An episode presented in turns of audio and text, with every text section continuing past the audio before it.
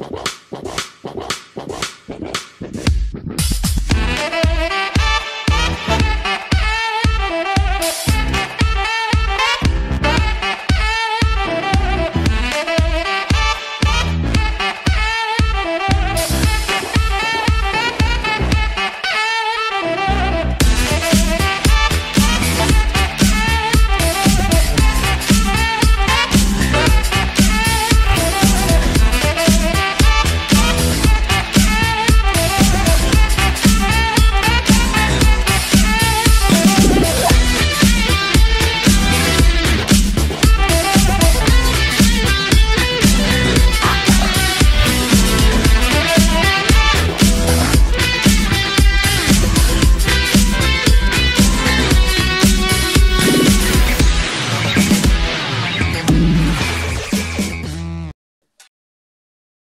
Noche Comics por Ouroboros Live.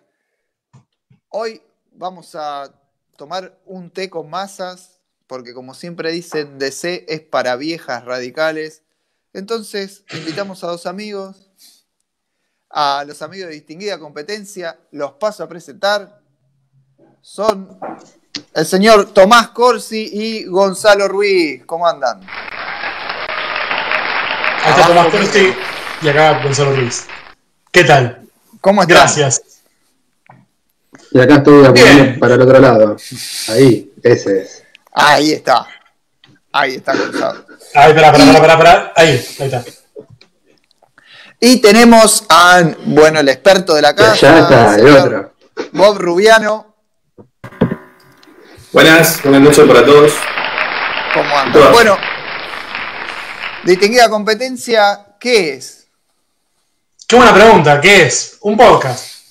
Aparte ¿Es un de, podcast de qué? Sí. es un podcast sobre mm, cine y series. Eh, obviamente nada, nada más viejo de los años 99. Eh, para nosotros, La amenaza fantasma es la mejor película de la historia. No, eh, distinguida competencia, eh, obviamente como su nombre lo indica, que era como la frase con la que Stan, Stan Lee en cierta manera se refería jocosamente, digo, sin mala leche, a DC Comics, es un podcast sobre DC Comics, pero con una salvedad que está recontra anclada en el tiempo, que es obviamente años post-crisis, que es a partir del año 85-86 hasta Zero Hour, que es los 94-95. Básicamente, que es lo que consideramos como una edad fructífera, porque de oro ya existió, pero es una edad muy fructífera para lo que es creatividad y algo que al menos a mí me importa muchísimo, que es contracultura. Pero eso, bueno, lo hablaremos capaz más adelante. Claro, bien. Entonces, un podcast sobre DC en, esos, en esa época dorada, por decir de algún modo. Por no decir The One- Golden Age. The Wonder Years. Ah, también.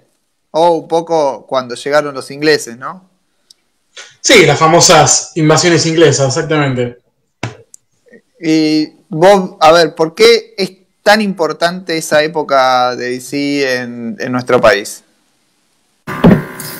A ver, podemos nombrar un montón de, de motivos. Todo, si, vas hoy al- a todo lo que es el- la industria audiovisual, prácticamente todas las producciones están tomando ideas y, y proyectos que vienen de, de esa época. O sea, han pasado 30 años y de alguna forma, como dijo Homero alguna vez cuando entró a aquella vieja tienda de discos, el cómic mainstream eh, norteamericano llegó a su punto de perfección en el año 86, entre el 86 y el 88, que es un hecho científicamente comprobado. este, eh, y eso caló mucho en una, una generación entera que hoy es la que está eh, haciendo una, una introspección, no solamente acá en, Argen- en Argentina, sino también a nivel internacional. Cada vez más hay, hay eh, podcasts, este, foros, eh, sitios que se dedican a estudiar y a revisar y a analizar cualquier mínimo proyecto que surgió en, en esos años. Eh, tenés la ¿Por qué? editorial Y en. Argentina, y en Argentina ¿por qué hizo tanta, tanta mella esto? En Porque fue, Argentina, ¿por qué? Sí. fue importante a nivel mundial, pero en Argentina dejó una marca. Esto, esto lo vienen diciendo no solamente nosotros, que somos, bueno, todos de la- de- con la camiseta puesta, pero en, el último podcast, eh, el último vivo también eh, surgió la pregunta de, si Argentina es deseo Marvel, y claramente toda nuestra generación está marcadamente influenciada por, por, por DC, una, una tendencia muy, muy notoria con eso. Yo creo que es una sumatoria de, cosas. Por un lado, toda la llegada de lo que fueron las publicaciones de Novara, en la, en la, temprana 80, década del 80 y durante todo el resto de, de, lo que fue esa década. Y después, claramente, el, el, nacimiento y el apogeo de lo que fue la generación perfil. A partir del 89 y hasta el 94, eh, Perfil publicó ininterrumpidamente toda una serie de títulos que generaron toda una nueva ola de lectores. Los que sumados a los que ya venían con, con Novaro, bueno, son los que hoy están eh, pululando por todo el, mercado nuestro. Claro, bien. Che, Tommy, Gonza siempre cuenta en el podcast muchas veces que, que, vos lo devolviste a los cómics después de que él tuvo esa, esa ese alejamiento adolescente. ¿Cómo. Me pasó el cristianismo. Abrazaste, sí, el, cura evangélico abrazaste. No, me abrazó él a mí. Ah, bueno, está bien. Eh, muchas veces por la noche. El orden de los factores no altera el producto. sí. depende. Claro, en ese caso sí. Este, no, lo que pasó fue que en la secundaria, cuando nos conocimos, fue como, uy, este pibe, qué loco. Eh, y nada, le pasé le pasó un de la, patrulla condenada. Pero ¿por qué qué loco? Hay, un motivo que también es una realidad que nuestra conexión no fue comiquera en absoluto. No, claro. Eh, no, él iba caminando por los pasillos de la escuela con una remera de Frank Zappa y yo le dije, ¡eh, Frank Zappa! Y él me dijo, no, esto es imposible, ¿cuáles son las chances? Eh, y nos abrazamos en ese momento sin conocernos, yo no sabía el nombre ni nada, y después le dije, tomaste cómic de un Patrol eh, de Grant Morrison. Fue así en ese orden. Eh, sí. No, empezamos a hablar. Y cuando, la, y cuando la abracé le saqué la eh, Le digo, che, ¿lees cómics? ¿Y qué te dijo? Te llevaste la decepción de tu vida. Claro. Eh, y, y, no, y cuando empezamos a ver qué onda, qué nos gustaba uno el otro, estamos, hablando hace 10 años. Eh, le pasé eso y bueno, fue. Eh, ahora lo tiene haciendo un podcast de, algún patrón, ¿no? Como. Eh, realmente es el meme del tipo tirando el, dominó, que termina con un dominó gigante que es el coronavirus en 2020. Yo pasándole un. Yo reconocí una remera de Zapa, pandemia mundial. Sí, un cómic de un patrón. El fin del mundo. Eh, y, bueno, eh, sí. sí. Decime, decime, decime. y ahí, eh, a partir de ahí,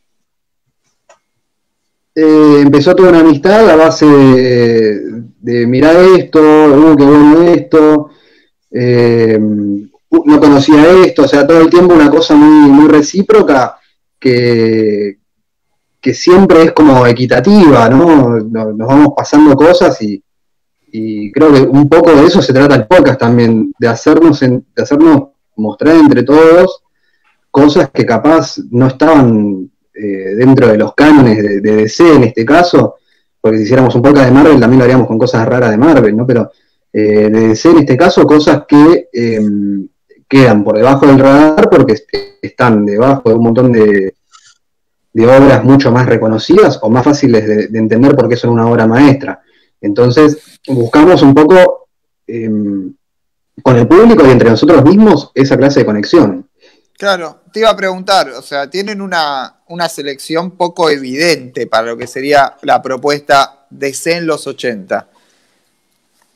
Eh, porque, a ver, Moore sale recién en el programa 11.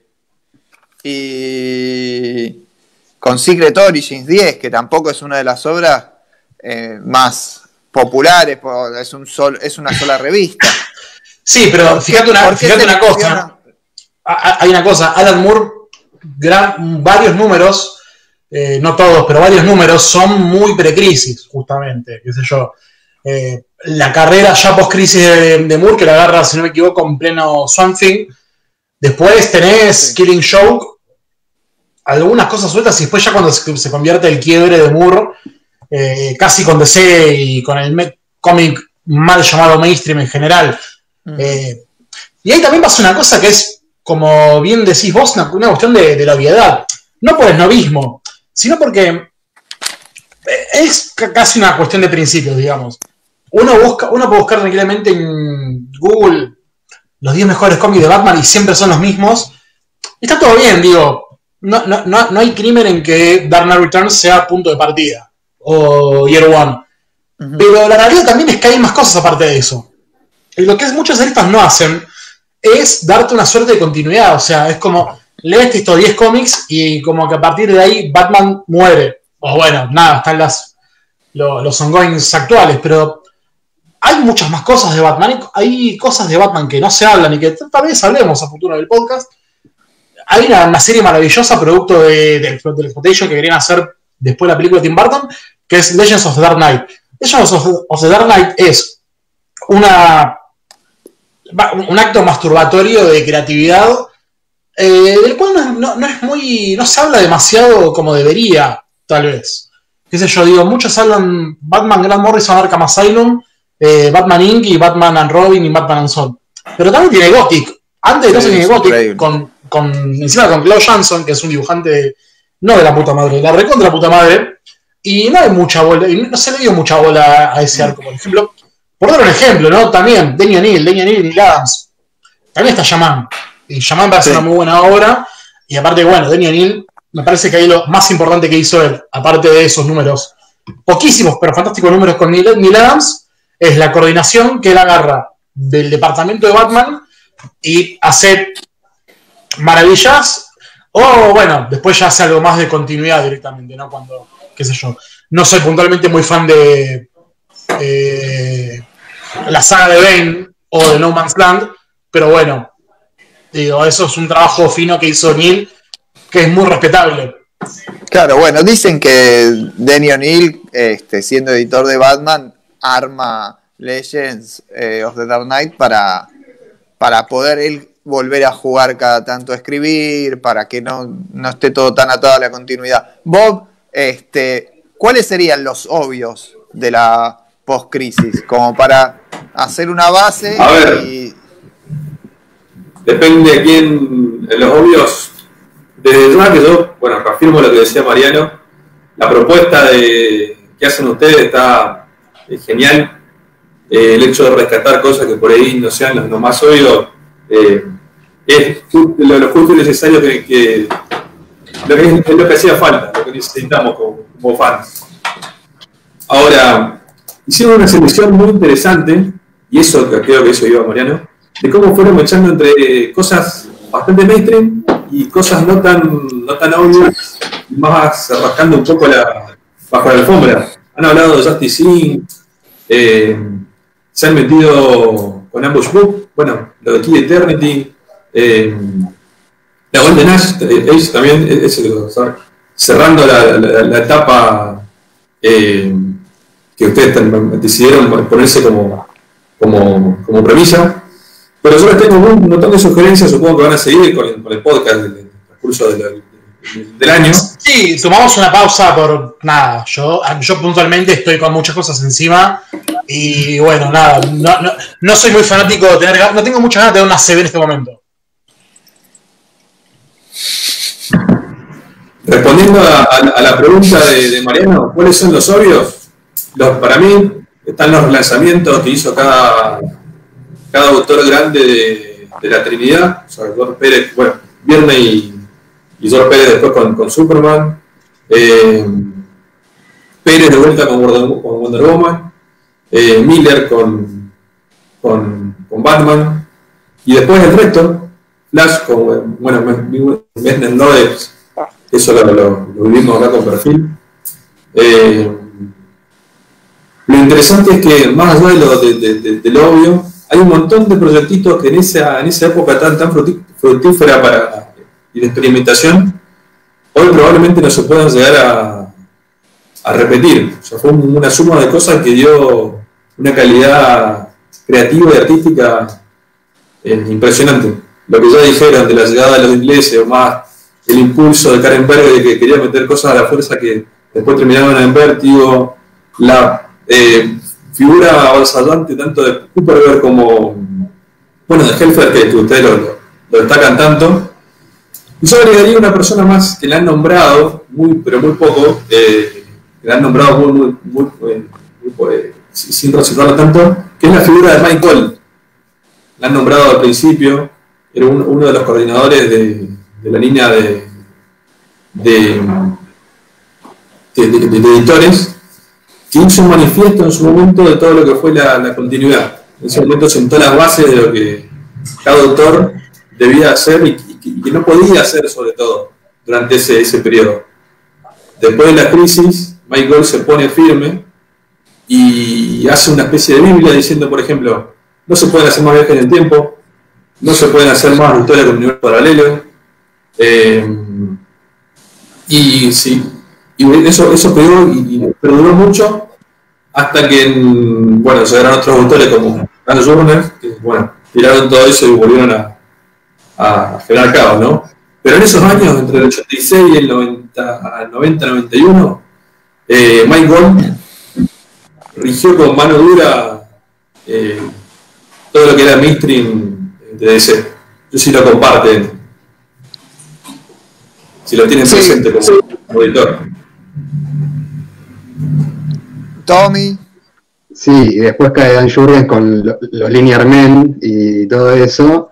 Y es tipo, bueno, no me interesa. Por eso, a partir de Marqués 2001, eh, sí, sí. Sí, y mencionás lo de Messner Loebs. Eh, un poco también parte de la esencia del podcast es, che, loco, esto no está editado. Eh, todos los que, nada, los que lean DC saben que hay una, política de, edición que es por lo menos polémica. Eh, y de repente, lo de Mike Baron, bueno, supuestamente ahora lo van a editar, pero eso no te, o sea, son 12 números y un anual o no, 14 números en un anual. Eso no te asegura que en el futuro editen lo de Messner Loebs. ¿Y qué es lo que pasa con eso? Vos al no tener editado Messner Loebs, que primero es un tipo que hasta hace un año estaba en la calle, eh, no solo me estás dando una ayuda económica a Messner Loebs, sino que además estás enterrando todo un legado de él, que encima decide, eh, bueno, yo acá voy a pretender como que nunca pasó nada antes de Mark Wade, ¿no? Todos amamos a Mark Wade, está buenísimo en, Flash, pero ¿qué pasa? Vos estás leyendo em, Flash de Mark Wade, por ejemplo, y yo los invito a todos a que lean, creo que el primero, el segundo anual, creo que el primer anual, el de los villanos, que aparece Chunk y que aparecen todos los villanos, que aparece, repito, aparece Chunk, un personaje que si no sabes, si no leíste Messner Love, si no leíste Baron, no sabes qué están hablando. No, no sabes.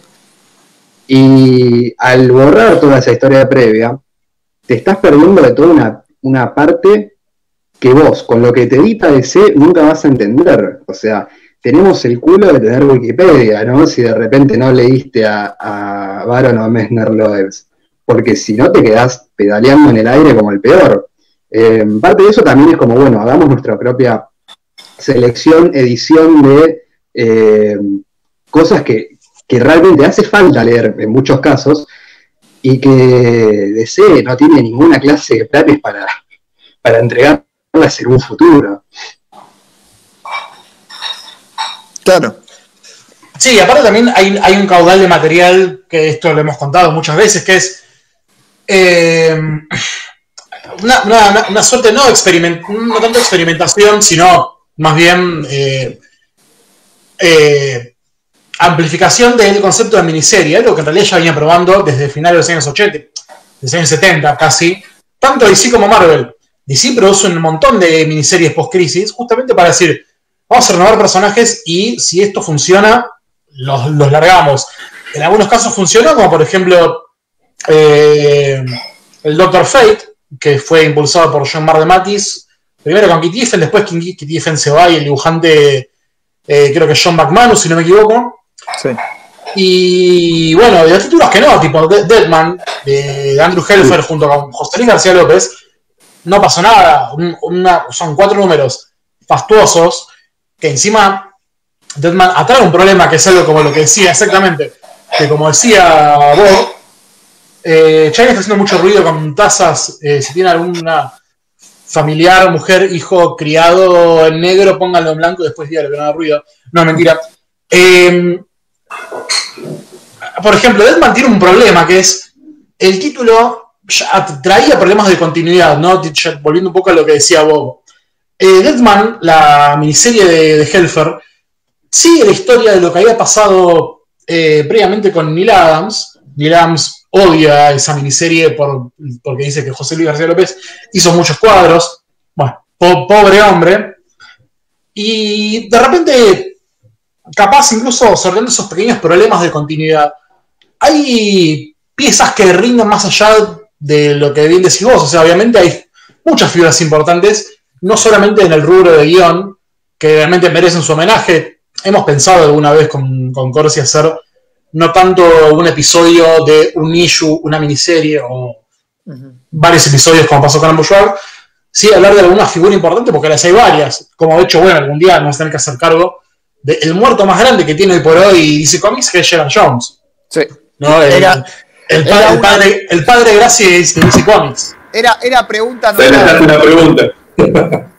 Me soplaste una pregunta, sí, sí. Bueno, eh, mal que mal. Entremos porque. sí, decime, decime. Tiene un. A ver, Gerard Jones, y no por sus gustos para la pornografía, sino por los cómics, tiene un, criterio que podría entrar muy bien en el programa. Sí, lo del delito también puede entrar con el programa, pero bueno. Sí, y aparte es una figura muy importante porque agarra cosas clave. Yo no soy fan de Greenlander puntualmente, pero bueno, yo, sé que su parte de, Mo, de Mosaic perdón, es importante. Él también hace una miniserie de Long Man junto con Mike Parovek. Es una figura clave de eh, los early 90s de, de Easy Comics. Eh, hoy hay un problema muy grande que no es su fijación, que aparte de su fijación por los niños, es que es material que está bueno y que obviamente no se va a reeditar. Se va a reeditar. El Diablo, por ejemplo, a mí es una, serie que me encanta.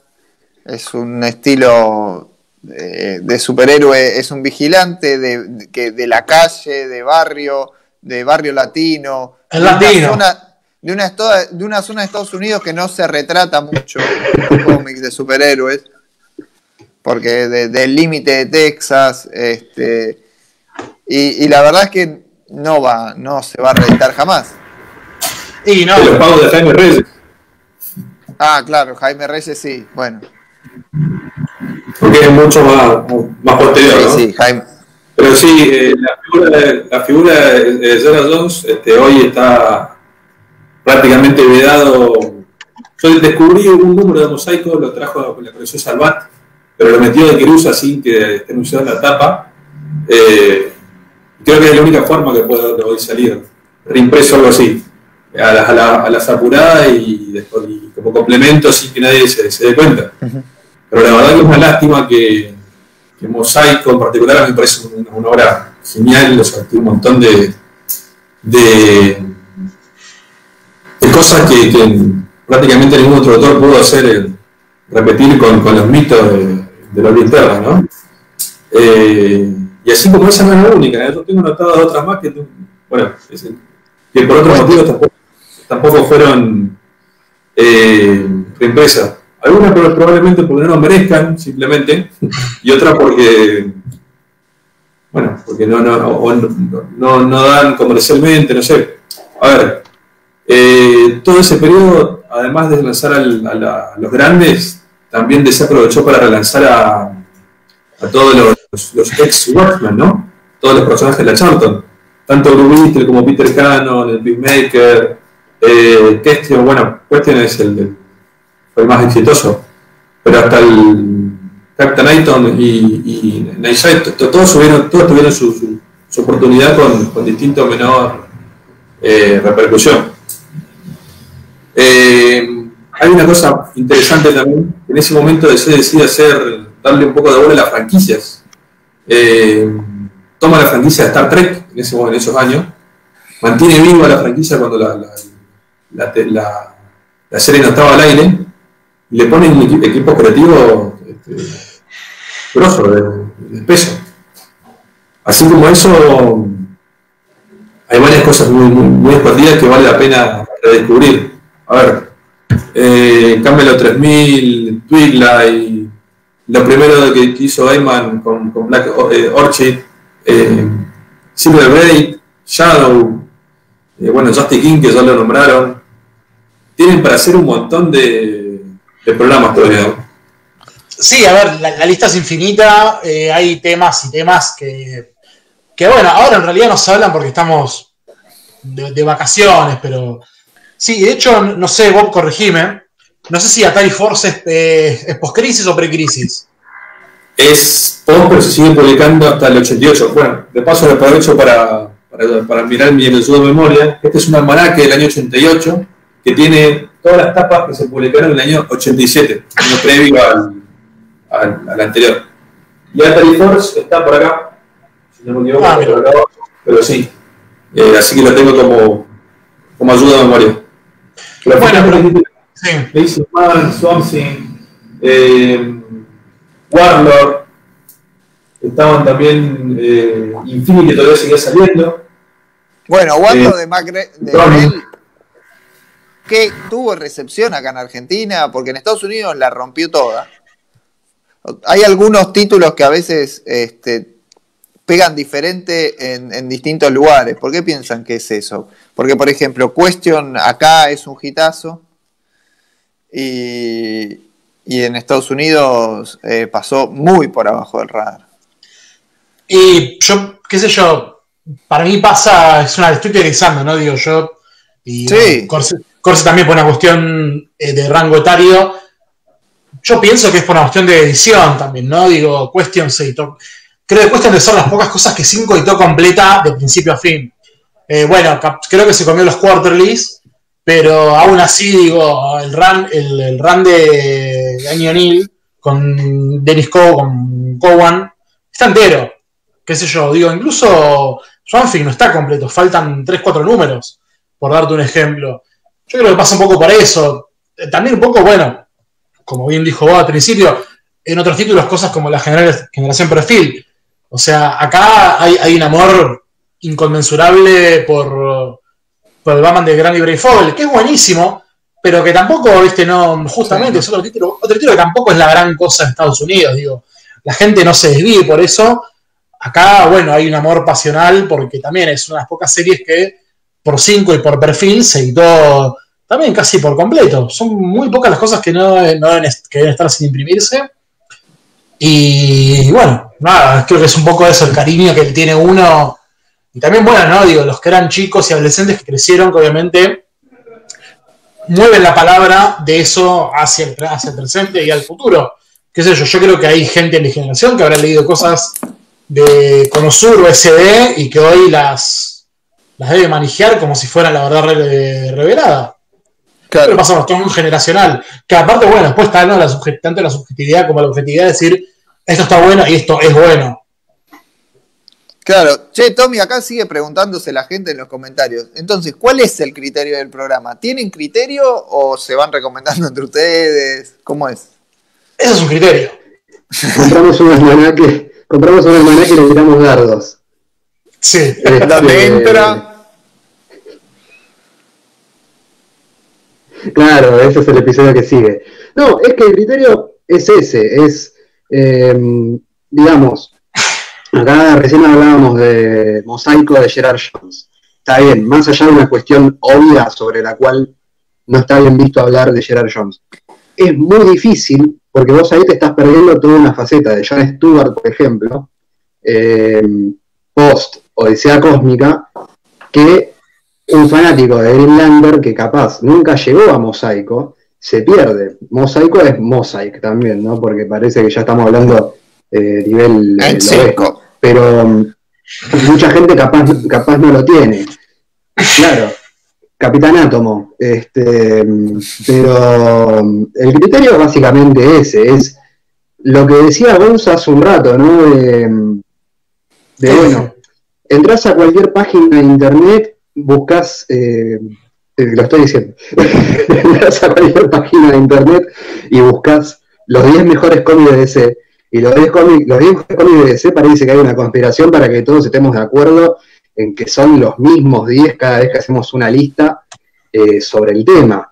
Mismo, a mí me pasó con buscando eso, hablando con unos amigos que me decían, che, pero yo quiero leer DC, ¿qué, qué busco para leer? Y de repente te ponías a buscar las listas y decías, claro, es siempre lo mismo.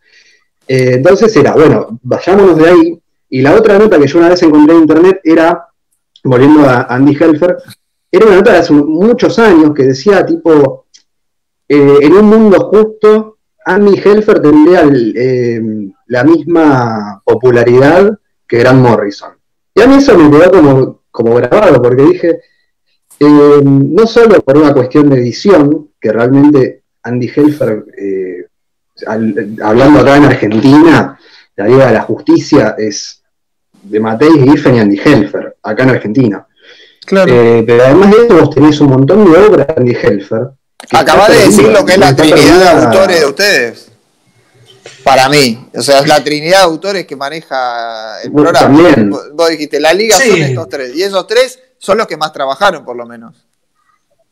Más o menos, Giffen no tanto. Giffen tiene, una, tiene un peso importante. No esta vez de que más, que más hayamos hablado, no quiere decir que no hablemos a futuro, digo, sí, obviamente. Pero ah, bueno, claro, lo que pasa es que estoy contando también el especial, porque el especial lo estoy contando como programa de distinguida, que habla. Hay, sí, hay, un programa más. Hay, dos cosas que tener en cuenta. Nosotros elegimos a Dematis y Helfer por dos cuestiones muy, digamos, políticas, por decirlo de alguna manera. Eh, número uno, Helfer, como bien dijo Corsi, no es, un, es un nombre tipo muy de la D, tipo un nombre que no conoce nadie, pero sin embargo tiene obras maravillosas. Que yo, Justice Inc. es una obra política, pero recontra jodida.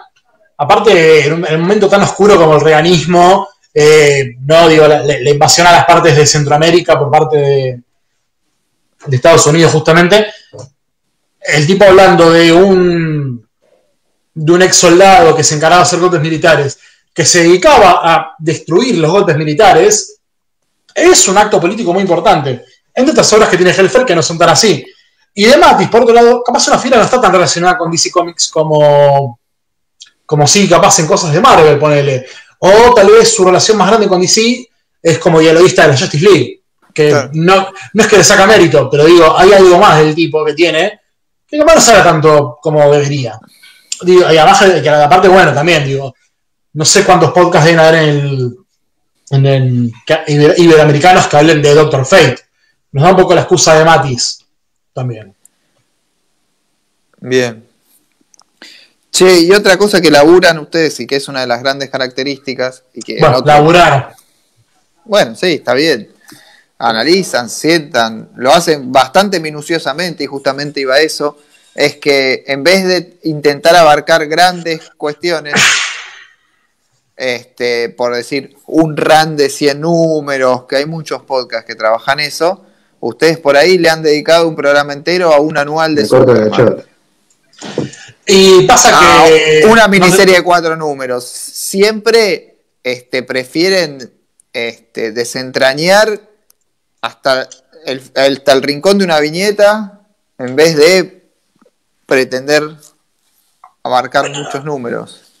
A ver, se podría ir a una sola viñeta hablando de 125 números. El tema es que no nos da el tiempo. Si queremos hacer una periodicidad de 15 de, de, quincenal, yo no puedo, no puedo leo, leo llego al cómic 100 y me sale sangre de la nariz. Tipo, me, me, la cabeza me explotan las de Cronenberg. Hay ganas de poder hablar de algo largo, sí, pero van con segundos. Tenemos que hacer, tipo, en el medio tenemos que hacer, no sé, pone 20 podcasts de cosas cortas. Porque capaz, qué sé yo, no, es que no lea cosas largas, no, al menos mi caso, ahora después responderá Corsi, pero llega la preparación leer todos esos números y aparte lo tenemos los dos juntos no tiene sentido que uno lea y el otro esté diciendo, ah, mira qué bueno. Claro. Que se dividan el material, claro, entiendo. Sí, y también porque tenemos una, como una vida que mantener, ¿no? Como llega un punto donde digo, bueno, ¿por qué número vas por el 89? Uh, la reputa que los parió, yo voy por el 61. Eh, entonces eh, es muy difícil. A mí me encantan, tipo, los podcasts españoles, esas cosas que son. Eh, no, sí, los, todo Hulk de Peter David. Y decís, claro, bueno, pero porque ya estás quemado. Nosotros tenemos otro nivel de, quemazón cerebral que va por. primero, te buscamos la sombra de Andy Helfer y Kyle Baker, que, que encima termina y no termina porque condenas le hace un juicio de la concha de su madre y ni siquiera termina. Entonces, como ni siquiera podemos terminar una serie 19 porque no termina. Eh, pero además a eso le empezamos a buscar la vuelta de, bueno, este tipo que quería contar acá, ¿no? O sea, ¿qué clase de libertad tenía esta persona eh, en un terreno sumamente fértil para contar un montón de cosas increíbles? Digamos, estamos monotemáticos con Andy Helfer, pero de vuelta, volvemos a Justin Sink todo lo que dijo Gonza es cierto, es una obra política que la, dirás hoy y, prende fuego por lo menos Twitter, ¿entendés? Como es muy complicado lo, que está contando. Eh, y después el criterio va por ahí, es, digamos, algún día podemos llegar a ser eh, Doctor Fate eh, de Mateis y, McManus, por ejemplo. Pero antes tendríamos que hablar de Mr. Miracle de, de, de Mateis y ese Mr. Miracle que habría que emparentarlo con otras cosas que se publicaron de Mr. Miracle. El, el episodio de Mr. Miracle que hicimos de Steve Rudd con Mark Evanier. Una en un momento empezamos a hacer conexiones. E, eso es genial, eso es genial. Entonces empezamos a hacer conexiones de, bueno, sin meternos, qué sé yo, en Marshall Rogers, por ejemplo, pero obviamente tenés que hablar de la influencia de ciertas obras, por ejemplo la de Mateis, en Tom King, porque de repente vos tenés un tipo como Tom King que hace Mr. Miracle, explota el mundo por Mr. Miracle y hay muchas cosas que son de esos primeros ocho números de Mateis, que, son levantadas directamente. Eh, directamente. Hay que encontrarle una raíz a todo. Eh, eso es como medio la, la meta final del podcast, ¿no? Eh, no solo encontrarle por qué esto no tiene éxito, por qué esto no, no la pega, no, no tiene una segunda vida editorial, más allá de que DC prácticamente te está diciendo no quiero que la tenga. Eh, ¿Y por qué queda, por qué queda oculto eso? Eh, está bueno descubrirlo. Yo creo que a, todos nos, toca como, como, lectores empezar a, armar como contextos y, y, mapas de lectura en el cual tenemos que en algún momento llegar a algo a lo que, no te digo, nadie ha llegado antes, pero que queda medio arriba, tiene como una capa de polvo arriba. Claro, tal cual. Sí, y aparte también, ¿no? Vos hablas de runs, hablando de los runs largos, que son obviamente la, Trinidad, y algunos otros números, gente como Flash o la Justice League, se habló, pero no mil veces, sino como 148 mil millones de veces. ¿Qué podemos aportar nosotros dos? Y capaz muy poco. Me parece como más importante poder aportar otras cosas e insisto, no, hay, una postura de esnovismo, hay una postura de rescatismo, de, arqueológica, si, querés ser muy fino. Eh, mm, qué sé yo, digo, prefiero escuchar a otro que hable de Batman de Granny Brave Fogel, eh, y yo quiero hablar de otras cosas de Batman, me parece más divertido, un poco, digo, al margen de, un poco de chiste, un poco en serio, el hecho del tiempo que nos conllevaría a leer. Eh, no sé cuántos números son la Wonder Woman de George Pérez, pero bueno, es un laburo largo y capaz lo puedo cubrir con otras cosas más cortas que las capaz no, salen mucho menos que hablar de Wonder Woman de George Pérez. Sí. Esto obviamente no es minimizar eh, los títulos en general, sino simplemente es. Hay una, hay una, realidad que es, por fuera de esas listas eh, ridículamente obvias, hay un mundo más lindo y un mundo en el que uno puede continuar tranquilamente después de decir, bueno, me leí Year One, Dark Returns, eh, Man of Steel, qué sé yo, eh, Watchmen. Bueno, ¿qué, pasa? Termino Watchmen 2, ¿qué hay después de eso? Digo, no hay un Watchmen 2, Alan Moore después se va.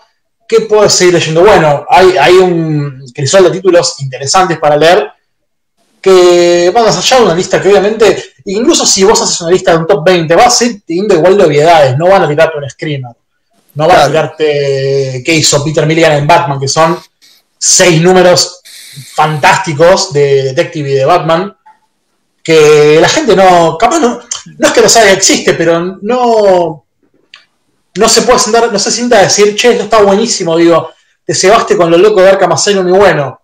Hay- aparte de este escocés, hay un británico como Peter Milligan que hizo otra cosa igual de enferma con Batman, que es esto. Claro. Tal cual. Che, Bob, te- vos, este, esta, esta selección, ¿para dónde la, la, la alargarías? ¿Qué te gustaría agregarle? Esta A ver, exploración, yo- este camino. Para mí, tienen, para mí tienen dos caminos. O seguir por el mainstream duro y darle a, la- a los obvios, o no tan obvios, pero que todavía no tocaron. El Timothy Truman y Alcatena, que mm, relanzaron al nombre Halcón eh, de vuelta en esa mini que después tuvo su, su continuación en serie regular. Eh, ya que nombraron a Steve Roth, hay una serie muy hermosa que- del- de los mejores del mundo, que no sé si la llegaron a... No, pero está. A ver, Eh, hay muchas cosas que están en- en lista. No, no, no hay, hay una realidad. No, no es que no tenemos una lista definitiva. Vamos medio tipo. Con uno o dos meses de, anticipación. Che, ¿qué, qué leemos? ¿Qué hacemos? Hay algunas cosas anotadas, otras es más tipo. Che, boludo, está esto, está buenísimo, hablemos de esto. Vamos a darle. Y hay un gran ausente, que si lo nombraron se me escapó, pero no, no, no, llegué a... Es un, favorito personal, que todo lo que hace Matt War- Warner en ese momento. Eh, arranca con una serie de demo y después se mete a hacer el, el mystery, el teatro de misterio, que estaba a un pelito de, Sí, de vértigo. De hecho, Y luego también tenés eh, Faces de Legends of the Night.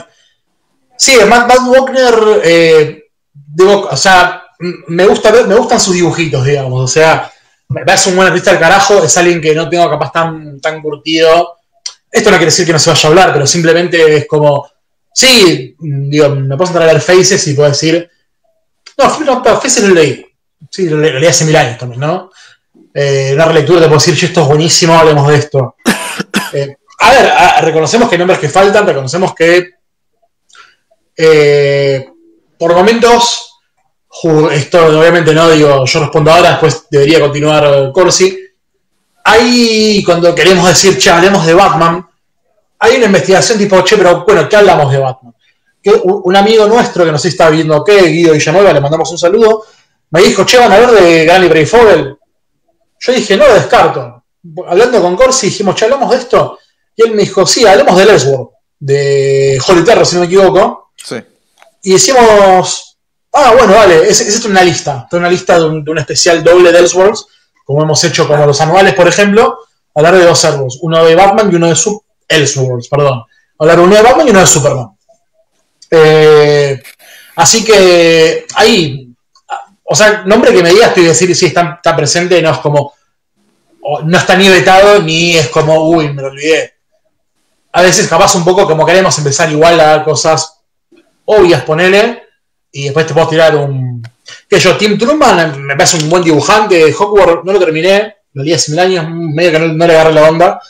Me gusta mucho cómo dibuja, no descarto hablar de él, pero bueno, creo que tira para mí Hog- Hogwarts como un, por ejemplo, episodio número 2, y se me va la gente. No sé si querés hacer algo más vos, Corte. Sí, somos, somos pocos los fans del, del, del ADCOM. Pero, pero bueno, y la otra opción que tienen es escarbar un poco más en, en lo que no sea tan, tan bueno, pero tal, que tal vez justifique reivindicarlo. No sé, ahí tenemos un montón de cosas que poder rescatar.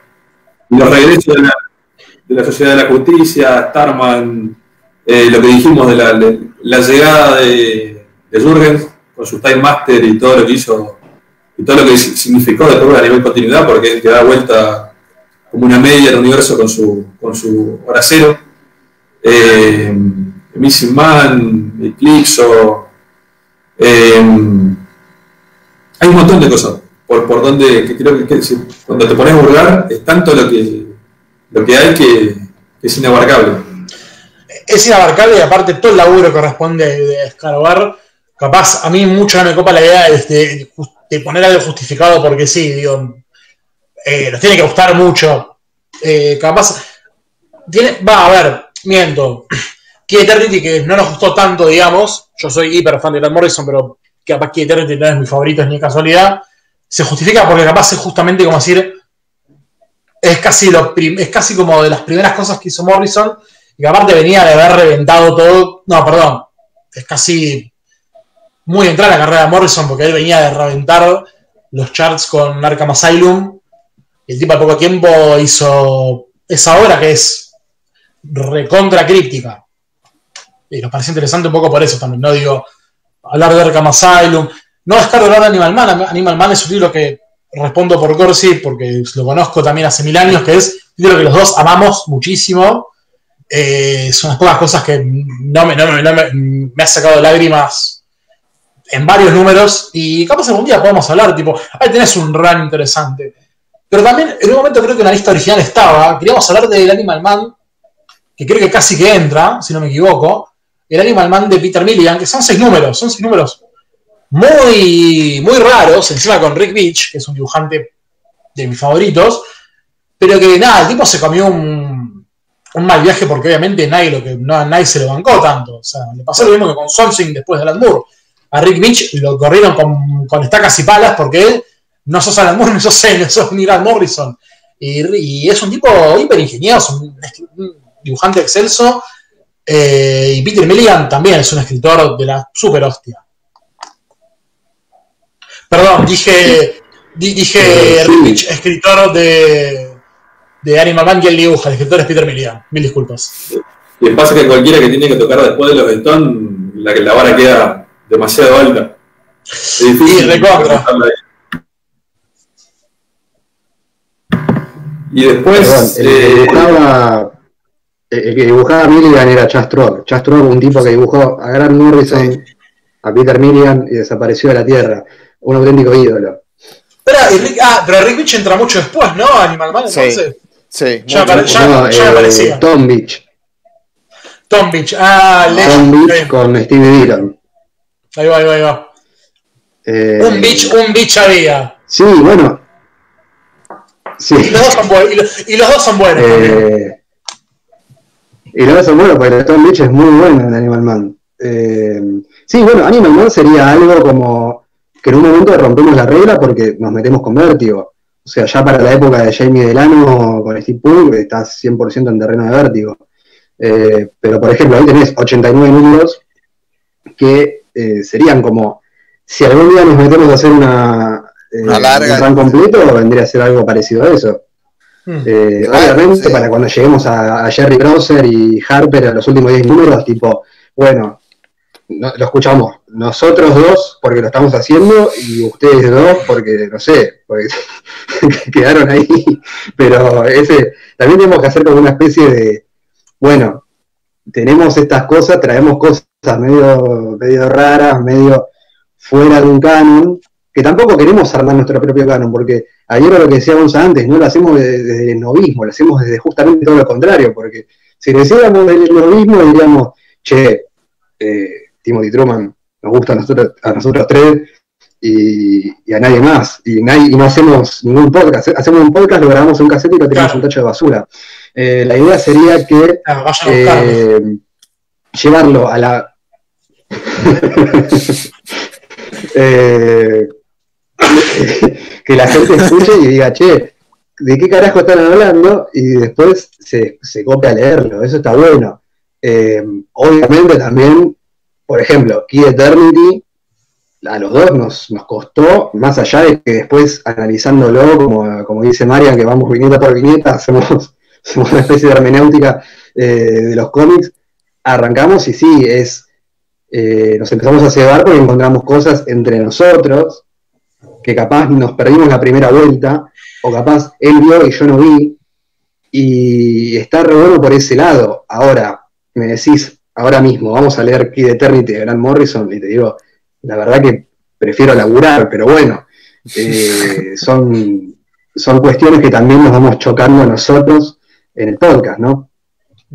También hay una cosa, ¿no? Que es un poco justamente lo que dice Corsi, ¿no? Es como, obligarlos a leer ciertas cosas. ¿Qué sé yo? Digo, eh, Eternity me lo compré un poco por, morrisoniano, pero es algo que no, no leí la obra suficiente hasta que dije, che, esto puede servir y me tomé el laburo de leerlo. O sea, también un poco eh, hay como agarrando ¿no? medio en joda, medio en serio la cuestión de arqueología.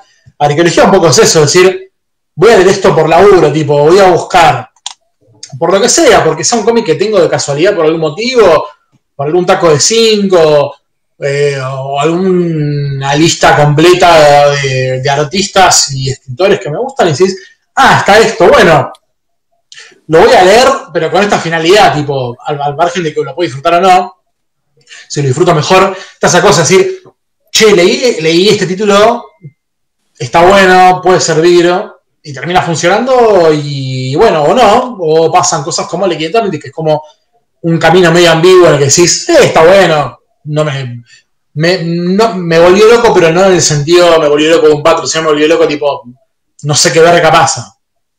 Che, Bob, ¿y a vos por qué te parece que se da este tipo de material que ya quedó bien delineado qué es lo que buscan en distinguida competencia? ¿Por qué se dio en DC esto? Porque hoy te vas a los costados y te encontrás otro tipo de cosas. Va, hoy no, hace mucho tiempo que irse a los márgenes de, la línea de continuidad o de la línea más mainstream este, no te permite encontrarte este tipo de cosas.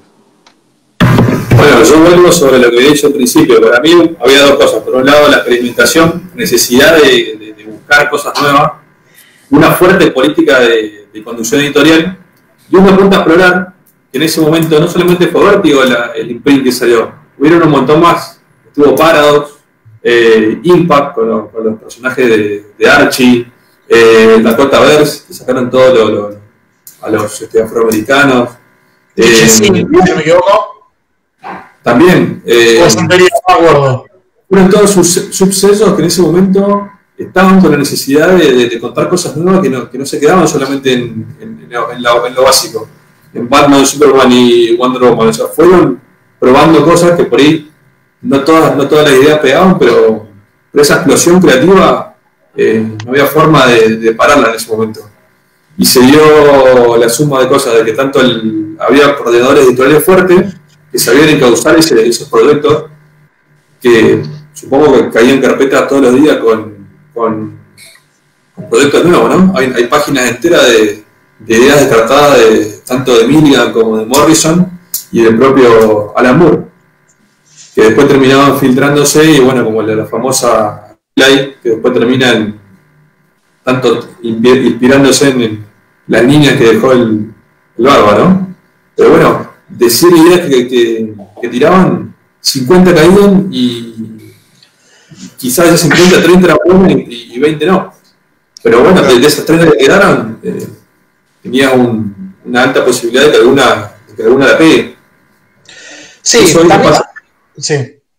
Hoy no pasa. También hay, una cuestión, ¿no? Hay una cuestión que es muy importante que también es lo que un poco a mí me fanatiza en los 80 DC Comics, en cierta parte de los 80, que capaz no está tan velada en el podcast, pero que al menos a nivel personal y a nivel de consumo es muy importante.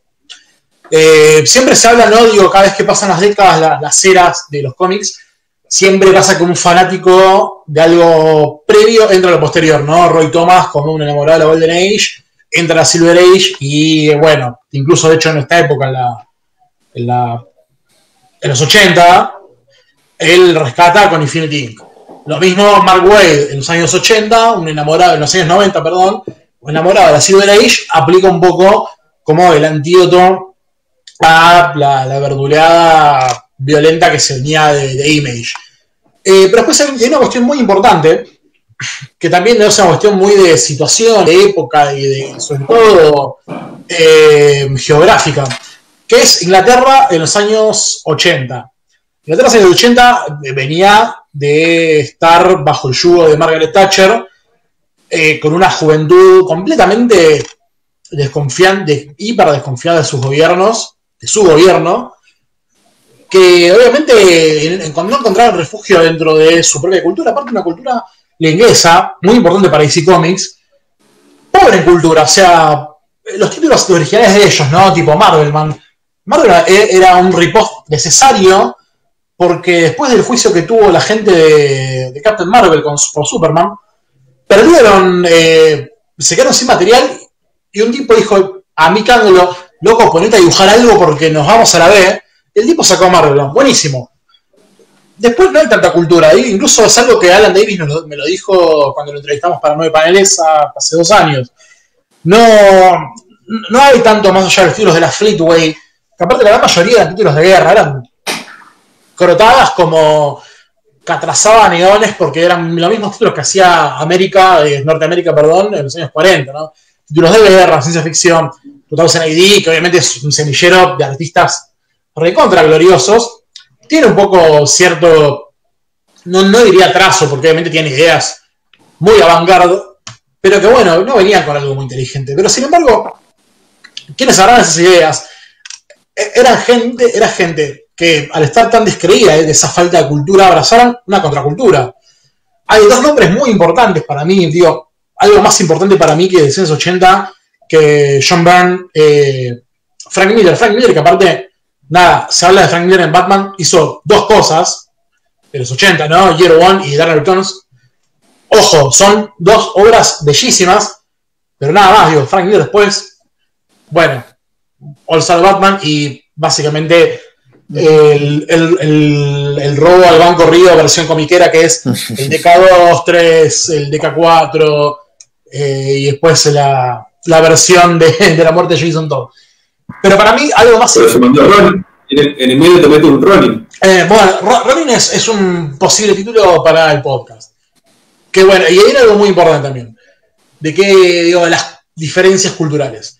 Para mí, nombres muy importantes son Grant Morrison y Alan Moore, sobre todo. Dos personas que venían de dos ideas culturales muy fuertes. O sea, Grant Morrison iba a mar eh, con, de muy joven, de bebé, casi iba a marchas del desarme en, Escocia. Eh, Alan Moore, una persona que cuando leyó a Timothy Leary, Timothy Leary es uno de los gurús claves del hipismo, eh, se dedicó como acto subversivo a vender el LSD en la escuela y por eso lo echaron. O sea, hablamos de dos personas que contaban con una, una carga ideológica muy fuerte. Aparte, bueno, los dos en cierta manera estaban muy envueltos en la movida musical del post-punk en Inglaterra. Moore y Morrison fueron cantantes y Moore laburó para la revista Sounds, una revista muy importante de música, que llevaban ideas completamente disruptivas, aparte de Vanguard, muy disruptivas, a un país medianamente conservador. Digo, Estados Unidos, más allá de, digo, Estados Unidos tiene una derecha buena y una derecha mala, pero deja de ser la derecha. No importa, o sea, y si no es eso, confían en viejos de mierda como Bernie Sanders que los soplás y se mueren de COVID. Eh, entonces, que de repente vengan estas personas con estas ideas completamente de izquierda, revitaliza a una editorial que se estaba hundiendo. O sea, diciendo en los 80 le estaba yendo como el reverendo GT, venían de cancelar bocha de títulos, venían de perder guita por copiarse del método Marvel de inundar el mercado con títulos, y le salió mal decía medio que no le quedaba otra que depender de gente con ideas finalmente originales.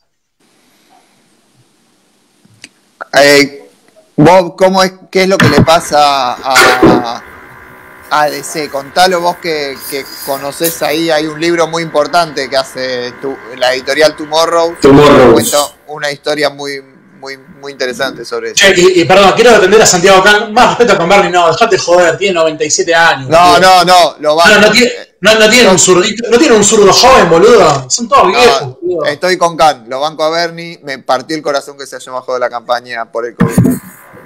Ahora cuando la Roca sea presidente, las cosas van a ser distintas. Se presentó como, como candidato, otra que ríen. En fin. En el 76 se hace un, lo que llamó la, la, explosión de títulos y inunda los, eh, inunda los, kioscos y todo el mercado por un montón de títulos nuevos. Una, una, suma de, cosas, tenían papel extra, tenían un montón de, de proyectos encajonados y de repente saturan y sobresaturan el mercado con más títulos de lo que la gente realmente quería quería o podía comprar. y una, cosa más, perdón, los cómics habían empezado a aumentar de precio. también. Digo, de regolpe tanto creo que Marvel también, con Marvel C, hicieron un aumento grande entre comillas, tipo pasan de centavos, pero digo, habrá un aumento que a la gente no le convenía de repente gastar tanta plata en varios títulos. Sí. Y bueno, todo lo fueron tratando de sostener de alguna forma por un par de años, hasta que en el año 78, con, eh, creo que eran, no sé si eran 52 50 títulos en la calle, deciden cancelar casi, casi 30 títulos de, una semana a la otra. Y eso fue lo que se llamó la famosa implosión de SEO. O sea, la, gente le denominó, eh, así como la otra fue la explosión, esto fue la implosión. Y de repente tuvieron que que bueno, tener un montón de títulos menos y aprovecharse, barajar y dar de vuelta, fijarse qué pasaba. Eh, ahí estamos con. Ese fue uno de los que estaban. Eh, que quedaron ahí en, el proyecto. Y no hay, nada más, nada más doloroso que esto, que leer un eh, next issue que no existe. No, va a venir nunca. Salió una Calvacade en la, en la. Sí, en los cómics Cavalry, inconseguibles. Calvacade. Eh, dijo, dijo, Boteaver que tenés acento de Northampton. Es, me estuve hablando con, con, Alan y me enseñó a hablar él. Eh, entonces, bueno, básicamente se tuvieron, cuando arranca la década del 80 se tienen que comer los mocos de vuelta porque no, no podían, tenían que hacer algo para, para, para salir de, de ese paso. Si bien no llegan a, presentar quiebra como Marvel en el 96, de ser ni un, ni una sola, ni un solo descenso, eh, tienen que eh, bueno, hacer eh, cirugía masiva y de reestructuración editorial. Eso después termina unos años después en bueno, la crisis, las inversiones inglesas y todo lo que venimos hablando. Pero les lleva unos 5 años, 5 o 6 años de, reacomodamiento, de reorganización editorial, para tomarlo de forma eh, de derecha y humana. y ahí. Pero como le faltaba. Ellos entendieron que le faltaba un recurso humano y por eso fueron a buscar a los ingleses. Porque, te, faltó, te, faltó, decir algo tipo, no son 50 títulos, son menos. pero, sí, igual hay una idea errada que se desprende de todo eso, que cuando comienzan a, a traer, bueno, Link Wayne fue el primero que trae a Alan Moore y él presenta a todo su, su, resto de, amigos, arrancando por Gaiman y Morrison y muchos más. No el inglés era bueno, ¿eh? porque hay muchos ingleses que también que tiraron este, ideas que no, no, terminaron pegando. Tuvo Mike Collins, que relanzó Peter Cannon, lo plantó en Londres contra con la idea de, sacarlo de ahí Hicieron toda una Liga de la Justicia en Europa, con sede también ahí, que, como para tratar de, recuperar todo eso, pero bueno, no todos los ingleses eran, buenos. Ahí tuvo mucho que ver la labor de, Karen Berger, que, creo que a los que eran buenos se los llevó directamente para, para Vértigo.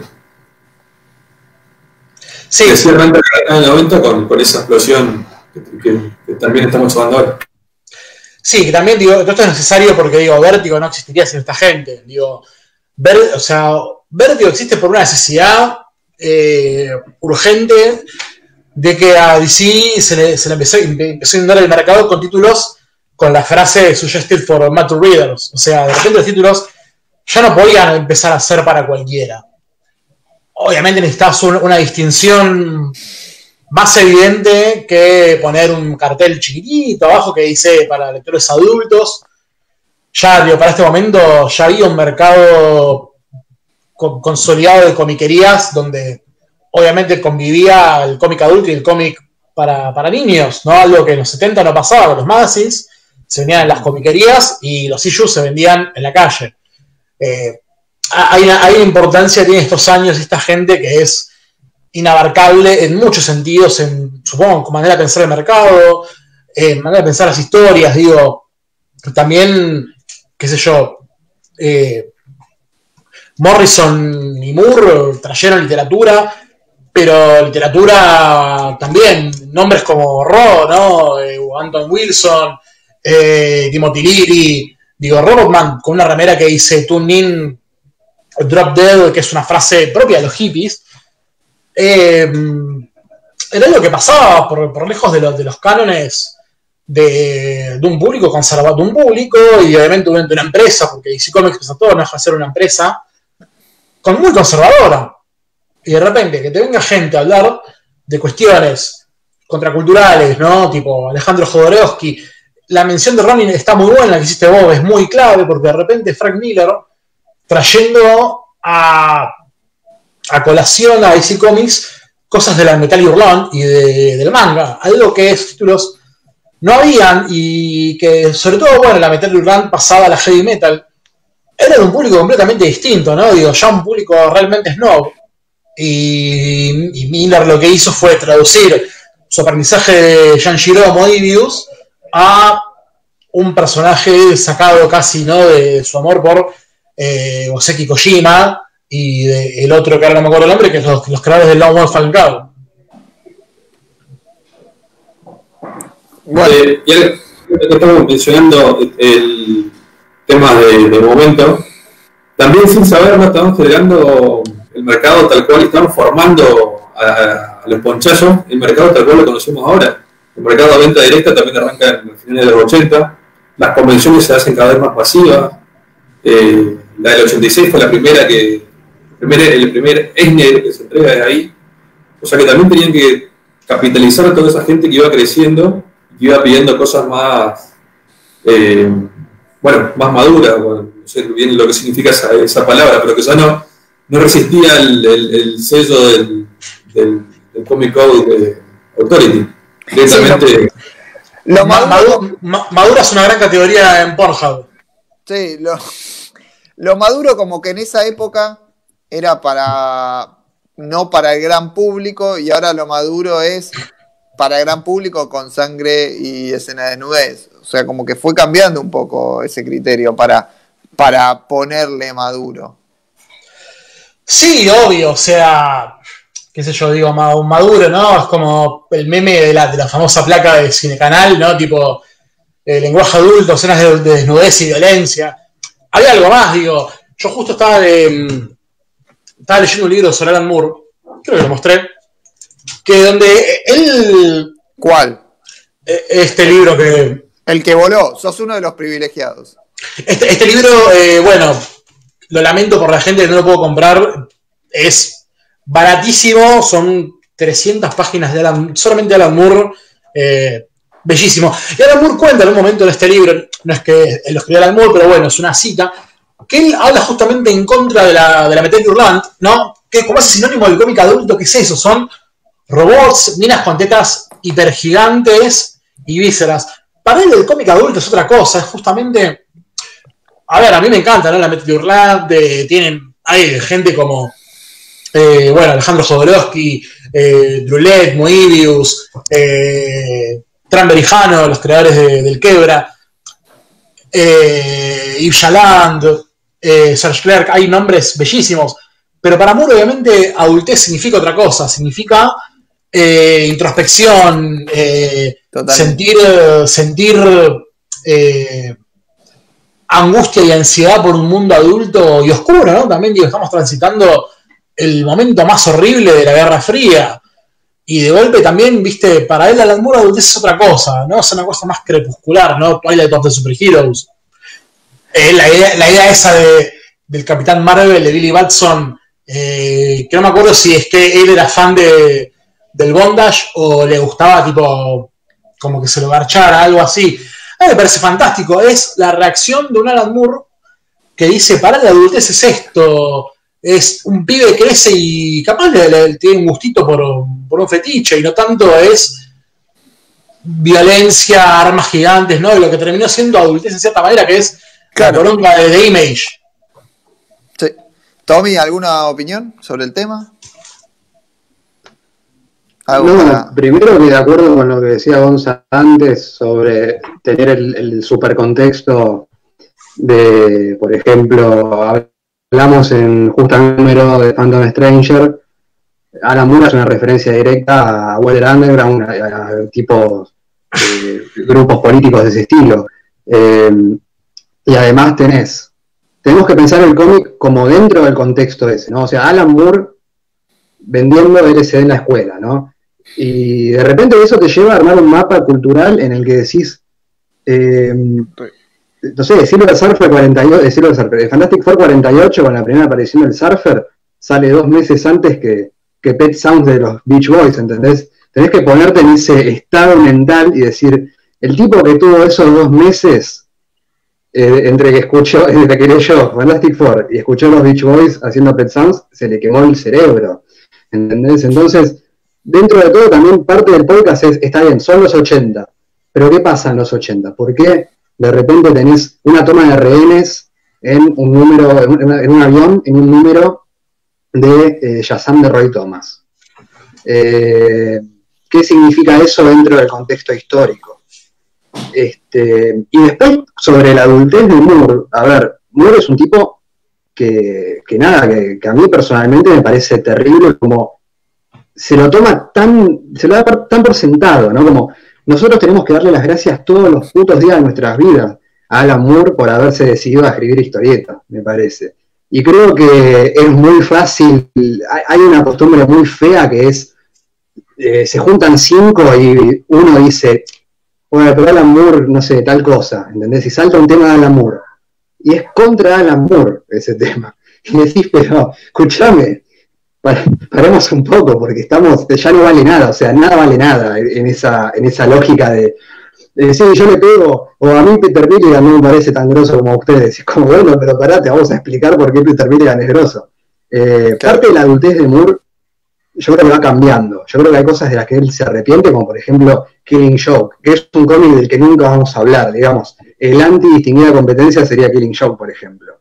Un cómic que está leído hasta el hartazgo, que tiene cuestiones que no nos interesa lo más mínimo tocar y que ya tocó mil, eh, tocaron mil personas. Y esa adultez de Alan Moore, eh, bueno, justo Gonza recién hablaba de Robert Anton Wilson, esa adultez de Alan Moore, ¿no? Que capaz en el 88 ves Killing Joke, y fíjate los fans de Killing Joke lo que son, ¿no? Como que de repente un tipo que nunca creció de Killing Joke es terrible. Ese, ese es el primero que capaz después lee From Hell y te dice no entendí From Hell y no me, como no entendí, me aburrió y no me gustó. Y es como, mirá, dentro de ese contexto, vos a ese tipo le tenés que explicar, primero, eh, Inglaterra victoriana, eh, Jack el Destripador, la solución final, el libro de los 70, que es una especie de recuento de historia alternativa de Jack el Destripador. Entonces, nosotros, bueno, nunca vamos a hablar de, de Frangel porque no nos toca, pero si hablamos de un cómic, por ejemplo, el de Phantom Stranger, estuvimos una hora, particularmente 20 minutos, hablando de Alan Moore, y en esos 20 minutos que hablamos de Alan Moore, hablamos de eh, Antiguo Testamento, eh, qué relación tenía esa historia con las otras, eh, cuál es la diferencia entre que la escriba, por ejemplo, Paul Leitz y que la escriba Alan Moore. Entonces empezamos a tocar otros temas, hay que armar un mapa de, contexto cultural también. Y yo creo que eso es algo que se da muy por sentado, ¿no? Como eh, que sea muy por sentado y que no se tiene en cuenta ni siquiera, porque no es que lo dan por sentado y, estamos todos de acuerdo, es, digamos, eh, el arcoíris es la gravedad de Pinchon, Capitán Marvel 29 eh, de Jim Starlin y El lado oscuro de la luna o Countdown to Ecstasy de Steely Dan, todos salen el mismo año. Entonces tenemos que tener un poco de entorno para decir, che, ¿por qué sale esto y por qué sale en este momento? Eh, también es un poco la, la meta del podcast. Sí, y aparte una cosa también muy clave de todo lo que dice Corsi, de la cual estoy obviamente de acuerdo, que también la generación de los años 80 es justamente una generación más instruida, o sea, lo dejé, yo lo dejé al menos puntualmente bien en claro cuando hablé en el último episodio del Forever People, yo cuando Jack Kirby habla de Forever People no le creo su, su, entendimiento del hipismo. O sea, habla de los hippies de una época que eran mala palabra, o sea, tenían una pésima prensa por el incidente Altamont y por, sobre todo, y muy mal entendido, por los crímenes del clan Manson. Eh, Charles Manson para ese momento no se reconocía como un hippie. Pero bueno, o sea, les era más fácil a los yankees pensar que el tipo era un hippie. Y en ese contexto, Jack Kirby, no digo que su Forever People sea malo, pero es obviamente una persona que entiende los hippies como entendía un viejo de 50 años bastante conservador. En cambio, John Matis, que el tipo, como cuenta en sus redes sociales, el tipo se tomaba una pepa y se iba al Fillmore East, como hacían todos los hippies en esa época, le voy a creer por, en cualquier momento que el tipo haga una obra de Further People, claro, aparte no hay nada más grosso quiere tomarse una pepa, pegarle la cana y ver eh, a Santana con eh, Roland Kirk tocando con tres saxofones a la vez, hay una cosa que es, John Matis no solo es un, fue un hippie, sino cuando el tipo habla de los hippies de DC Comics, hace una obra recontra introspectiva, recontra existencialista que es, ¿qué pasa cuando el hippie crece? ¿Qué pasa cuando los hippies tienen 40 años, una familia y una vida establecida y de repente la, la faceta de amor libre se les terminó porque por desgracia el sistema capitalista te traga, te demuele y no te deja espacio para seguir cogiendo con quien pudieras. Bueno, esos son los poderes del tipo de él y justamente de repente lo que pasa es, ah, todos crecieron, yo no crezco, bueno, hago que todos vuelvan a ser hippies y a todo el mundo le cae mal, porque de repente es, che, tengo una vida, estaba buena dentro de todo, ¿por qué me la sacas? Hay un llamado de crecimiento que tienen estos artistas que no los puede tener Jack Kirby, eh, que por, dar un ejemplo, ¿no? no es que lo deteste. Eh, ninguno se sentó a entender más o menos la juventud, como por ejemplo Stanley. Stanley también, 40 años, pero más o menos sabía acelerar a un pibe. Lo entendió. Sí, sí, Jack Kirby es, Jack Kirby es el peor dialoguista del universo y es una lástima, porque en Pantana una obra, una obra muy rica, eh, que también, ¿no? Digo, incluso eh, Stan Lee, ¿no? Cuando tuvo el quilombo con John Romita Padre por el número de, de Spider-Man en el campus, bueno, es un signo de los tiempos, lo mismo que, bueno, Danny O'Neill, un tipo de izquierdas, ¿no? Hablando de las drogas, de eh, cómo no el, hijo de mil puta de Green Lantern, ¿no? El Rati, no, eh, no, cómo se va, reacciona de repente que alguien se drogue, o qué, cómo es la vida de un negro en un barrio pobre y cómo le tiene que salir a enseñar eh, Oliver Queen, que en el barrio la cana no, sirve para nada. La, la cana está como, está como un factor de represión que no sirve. Y entonces, esta gente, ¿no? Moore, Morrison y otros iluminados, le decían, a estos conservadores del orto, eh, la cosa es distinta. La, la, juventud creció descontenta con Reagan, con Thatcher. El mundo es muy oscuro, queremos un poco ir de luz, mientras explicamos a la gente que, bueno, crecer es duro, y en este contexto sobre todo, ¿no? Parece increíble, ¿no?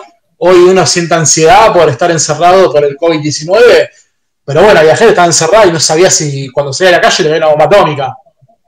De, y de repente el enemigo está en tu casa también.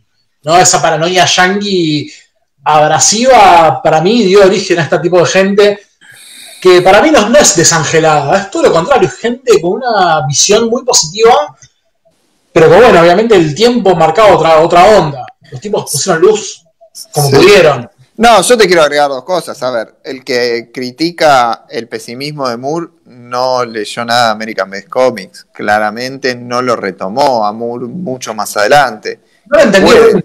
que pueda salir otra cosa.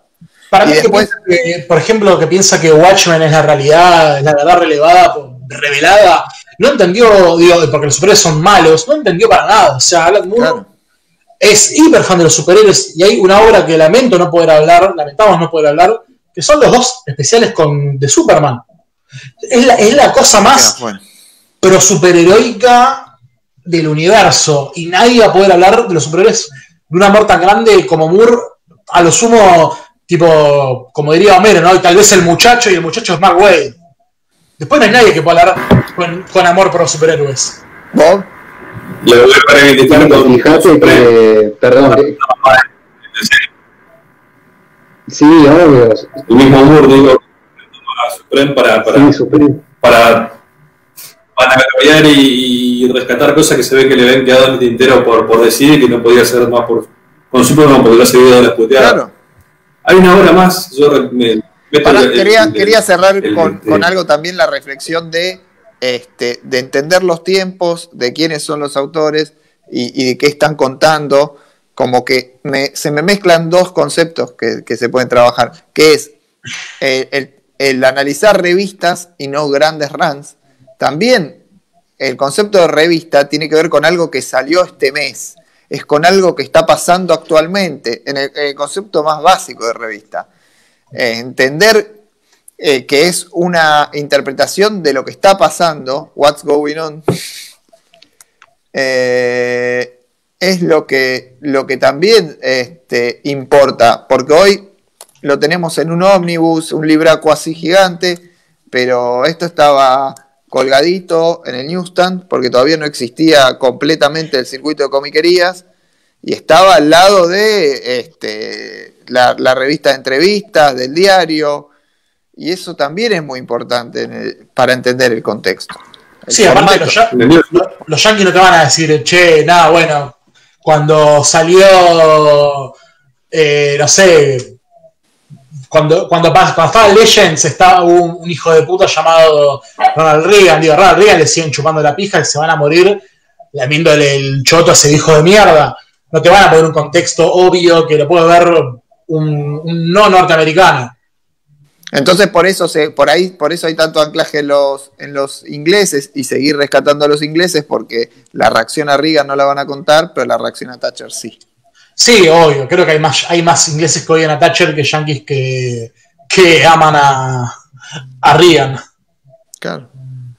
¿Vos qué ibas a, ibas a, ibas a cambiar, hacer un cambio de frente? No, iba a decir, iba a decir que mm, así como nos, fuimos por las ramas del mainstream y tocaron eh, Screamer, bueno, y otras obras que no tienen que ver exactamente con, con lo más tradicional, y Matei también hizo un shadow en ese momento salía por Epic, hoy los derechos lo tiene, lo tiene pero ahí mezcla muy bien lo que dijiste recién, tema de hipismo, escapismo, o sea, todo lo que plasma en, el 86 con Moon Shadow es fundamental para, para la época, para entender la época. Y Tal vez se escapa un poco del, del, del, de lo que la competencia estrictamente, ¿no? Pero podrías llegar a considerarlo. Sí, estamos hablando de mente de un artista. Shadow lo tiene Dark Horse igual. ¿Lo tiene Dark Horse? ¿No lo tiene Ah, sí, lo, tiene Dark Horse, lo tiene Dark Horse, sí, sí. Sí, de hecho sacaron un nombre eh, Shadow salió en Epic, después, claro, salió en Epic, después en Vertigo, que creo que ahí salió Adiós Moon Shadow, y ahora está el Complete Moon Shadow, que es de Dark Horse. Eh, sí, a ver, en una realidad alternativa, digamos, como volvemos a lo que dije al principio de Helfer y, Morrison, en una realidad alternativa, eh, vos tenés la, serie de HBO de, de Moon Shadow y no de Watchmen, ¿no? Como, o si querés irte dentro de DC, tenés la otra serie de prestigio, vendría a ser eh, Camelo 3000, ¿no? Como de repente tendrías la, serie con 26 semis de, Camelo 3000, pero no, no estamos en ese, en ese plano de, la realidad.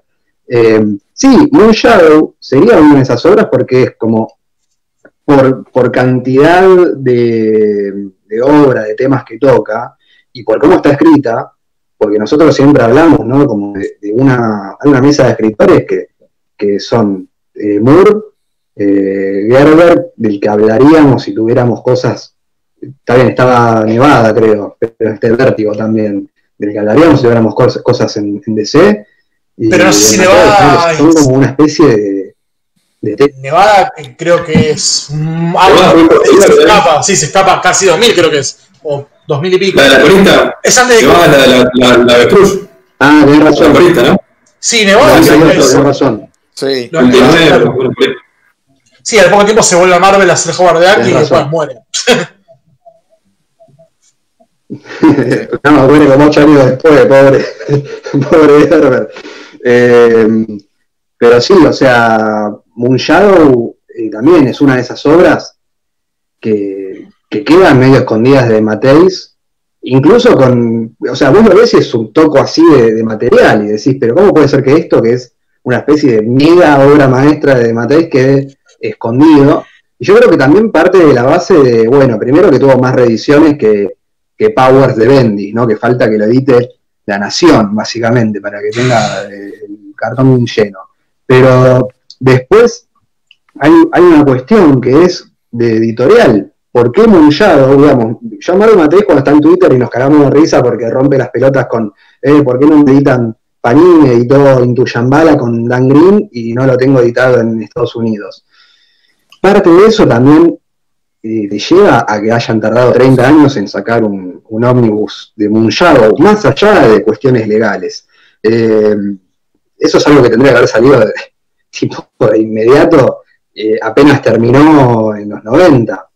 Eh, pero, por ejemplo, debido a eso, vos tenés un montón de obras de Mateis en medios mainstream, de hecho, eh, cosas que se pierden dentro de Marvel, Defenders, o sea, empezás a perderte cosas, el Capitán América suyo también es una cosa que queda como oculta, eh, y te, lo perdés, te lo perdés porque primero eh, DC o el que sea te quiere vender lo que, lo que quiere que vos veas, o sea, no le interesa que vos te quedes una hora viendo cómo dibuja Dan Green o cómo dibuja John J. Newt. Eh, las editoriales te quieren vender Scooby-Doo de John Marvel Matei de repente. Le- Les interesa más venderte el Scooby-Doo porque capaz Scooby-Doo Apocalypse te hacen una película y de, de Munchado lo leemos cinco gatos locos, ¿entendés? Entonces como eh, hay todo un, un manejo editorial muy, muy perverso ahí también que no te permite ver las obras, tampoco es que nosotros somos eh, Indiana Jones eh, rescatando eh, tacos de cinco de los nazis, o sea, eh, intentamos llevar la, la mayor cantidad de, de obra posible a... Mirá que Parque Rivadavia es medio. Parque Rivadavia es medio tipo ir a buscar Claro. eh, Riders of the Lost Ark. Eh, Igual, sin embargo- claro, vas con, con una estampilla de Hitler. Ta, podés cambiar. Podés Claro, por un taco. de Hitler y, y te llevas un taco de 5. O una copia de mi lucha firmada como esta que tengo acá. No, mentira. Igual se está revertiendo un poco la tendencia. Los que van a sacar del, del Who eh, es un claro mensaje de que algo de que algo están rescatando. Si es que Sí. sale, ¿no?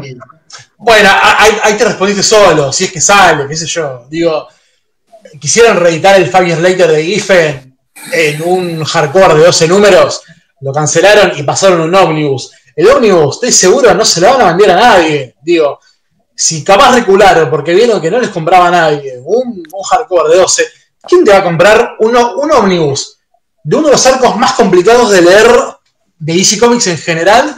Cuando encima lo posterior no está editado, tipo, lo de Levitz, hay dos trade paperbacks pobrísimos y nada más. Vos no puedes mandar, tirarle a un lector de repente, toma, léete lo de Giffen No lo puede leer nadie. y sé feliz porque te lo vas a meter en el orto. Es un, libro también, se nada completas, compran algunos completistas y se acabó. O sea, no, no, no, ¿qué hace DC con su criterio editorial? Creo que ni ellos saben. Lo cual es una tristeza, digo. Me, gusta que exista el ómnibus del, del, del pero me parece que antes, macho, tenés que editar como 15 TPBs previos o 5 ómnibus con va, cuatro, tres ómnibus con todo lo de Levitz, porque si no, no, esto es como medio lo mismo, ¿no? Tipo, no tenés un criterio editorial con un sentido marcado de orden y progreso, ponele, ¿no? Digo, y bueno, si no lo pueden hacer con, con unos ómnibus, no vas a pretender que de repente te coordinen bien un título común, ¿no? Claro. Bueno, y y volvemos a lo mismo que decíamos hace un rato. Es porque falta la figura de un coordinador editorial fuerte, o con criterios que sean, que no se traicionen constantemente y que se vayan pisando eh, todos los meses. Sí, sí, es, es nefasto. O sea, me pare- parece que parece que ser de ser fan de DC es como ser hincha de Racing, que es tipo vivir un sufrimiento perpetuo donde no sabes cuándo termina, ¿no? Vas a vivir condenado al fracaso hasta que de repente un día te ganás una copa, ganás un título y te editan un ómnibus de tu título favorito. Después son años de oprobio, son años de oprobio de irte a la B, ¿no? Pero bueno, viste, tenés- una victoria que te la abrazás como lo más lindo que hay, porque después no pasa. También un poco pasa mismo en Marvel, ¿no? Ojo, o sea, yo soy fan de las dos, no, yo no, creo en una cuestión de termismo de sos hincha de uno de otro. A mí me encanta historieta y punto. Pero hay un punto en el que ser fan de algunas cosas es medio sufrido. Esta época, por ejemplo, es un poco eso. O sea, títulos que los tenemos porque el editó 5 o porque de casualidad, antes de este quilombo, servimos un retailer de acá. Si no, lo leemos todo digital porque no hay manera de acceder. Tipo, hoy Justice Inc. La, si de pedo encontrar los dos tacos de los dos precios de 5, no tenés manera de leerlo, solo digital. Y es triste, ojo, es una mierda. Claro. Bueno, vamos a cerrar con algún Nah, cerrar las pelotas. vamos a cerrar con un jueguito de, de recomendación o de, o de algunas categorías que Bob había armado. Va a haber una Gonza que sé que conociéndote sé que no te va a gustar el título, pero lo vamos a decir igual. Porque sé que no estás de acuerdo con el concepto. A ver, vos Si cuáles eran. Dale. Uno, uno de qué, uno de qué, uno de qué, uno de qué. En principio, lo que vemos los infaltables, los hits, que algo ya, que de los que queden, que no hemos mencionado todavía en, en los podcasts.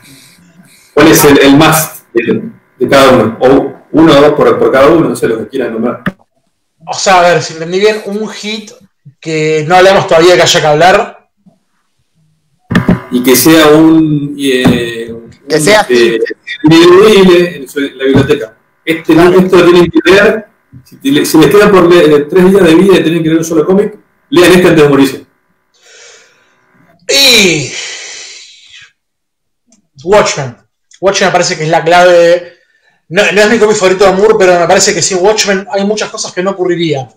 Es como medio volver al futuro, ¿viste? Digo, si los padres de Marty no se besan y él va a desaparecer, si Alan Moore y Gibbons no, no harían Watchmen, hoy la historieta no existiría. O sería una cosa tristemente sosa. Se te borra la. Claro, Eh, claro. eh, bueno, no. Me, me cagó la respuesta que era, era Watchmen. No, mentira. Eh, igual Watchmen sí, hay que leerlo sí o sí, o sea, es esencial. DDC, que sí o sí hay que leer, la verdad que me, me recagaste, yo no tenía una- nada pensado. Qué, qué pregunta. Bueno, eh, vos que preguntabas antes de cosas que capaz no estaban tan buenas o que hay que, hay que darles una segunda lectura para entenderlas bien, eh, Flash de Mike Baron.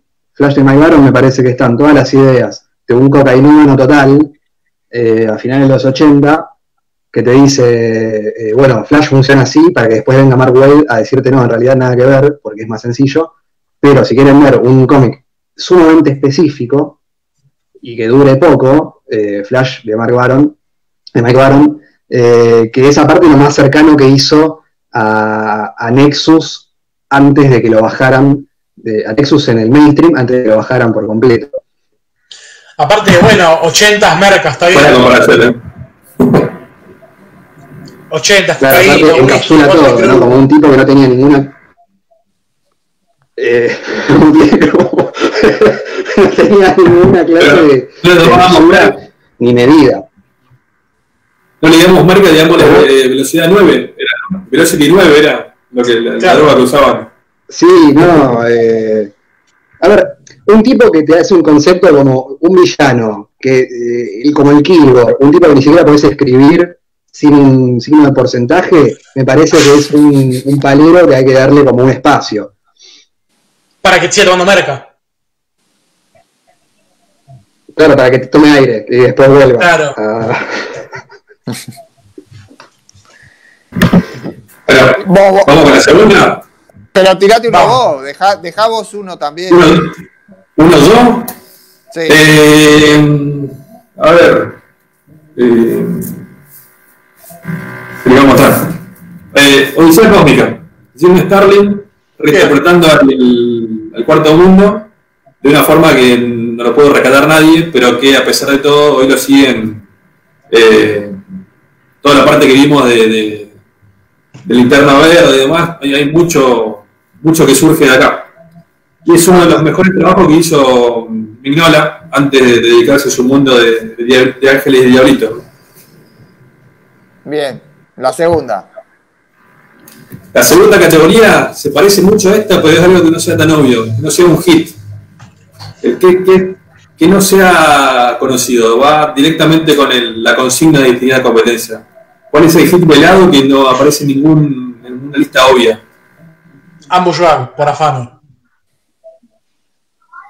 Ambos porque para mí, eh, aparte de ser un. Es, es, vanguardia absoluta, o sea, es un, es un tratado estadístico que nadie en la vida hizo. Yo tengo el mismo, la misma copia, de hecho, tengo mi pilita. A ver, ¿qué lo tengo acá?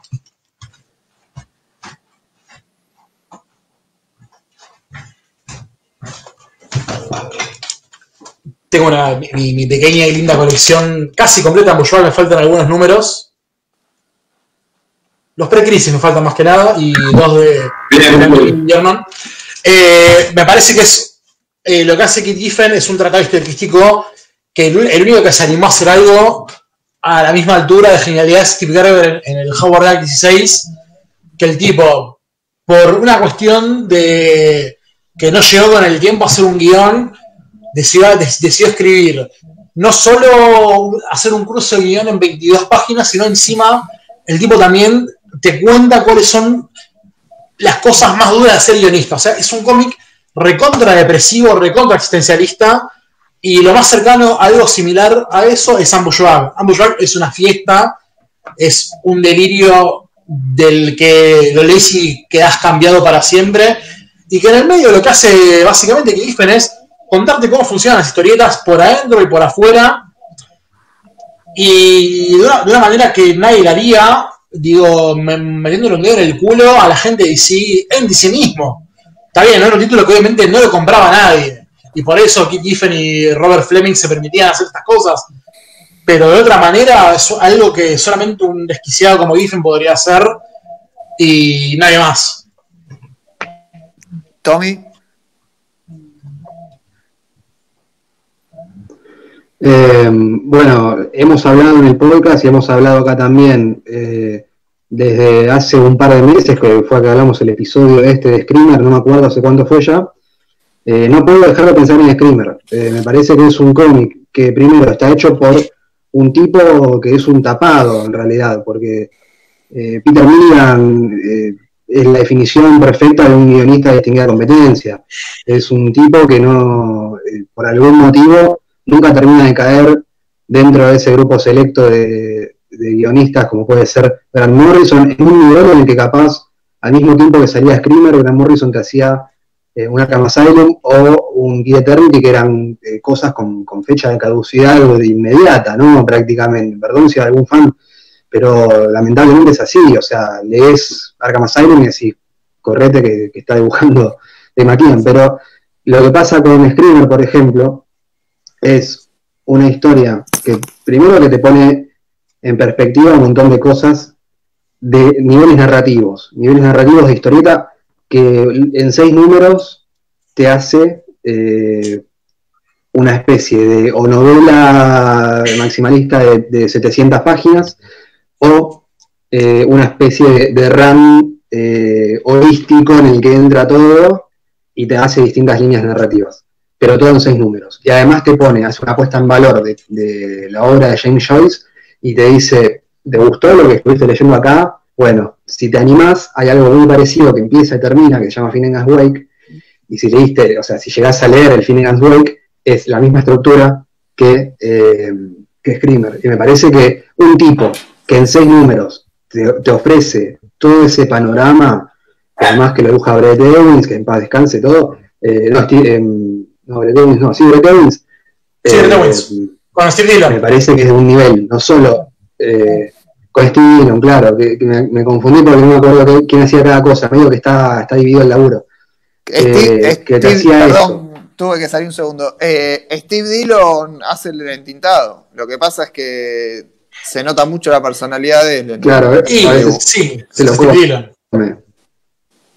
Es muy fuerte. Buena recomendación, clave. Sí, eh, y, así como eh, yo le digo a él de un patrón, eh, él, él, me a mí stream. No,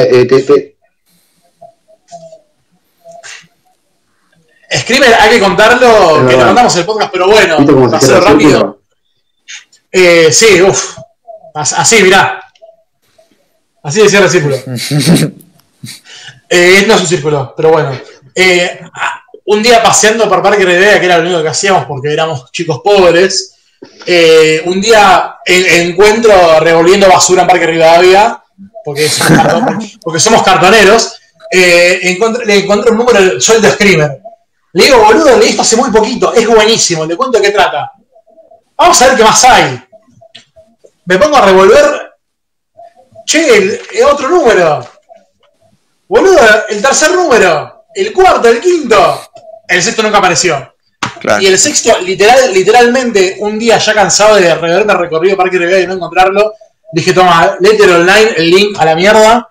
Un año después, pasando por Microcentro, me meto a, la libre- a la librería Libertador cuando estaba an- antes de Callao y el local era gigante. Una pila así enorme de Screamer 6 5 Todos pesos. 5 pesos, boludo. Dije, boludo, mirá lo, que, te conseguí, tomá, la concha de tu hermana, terminá de esta obra.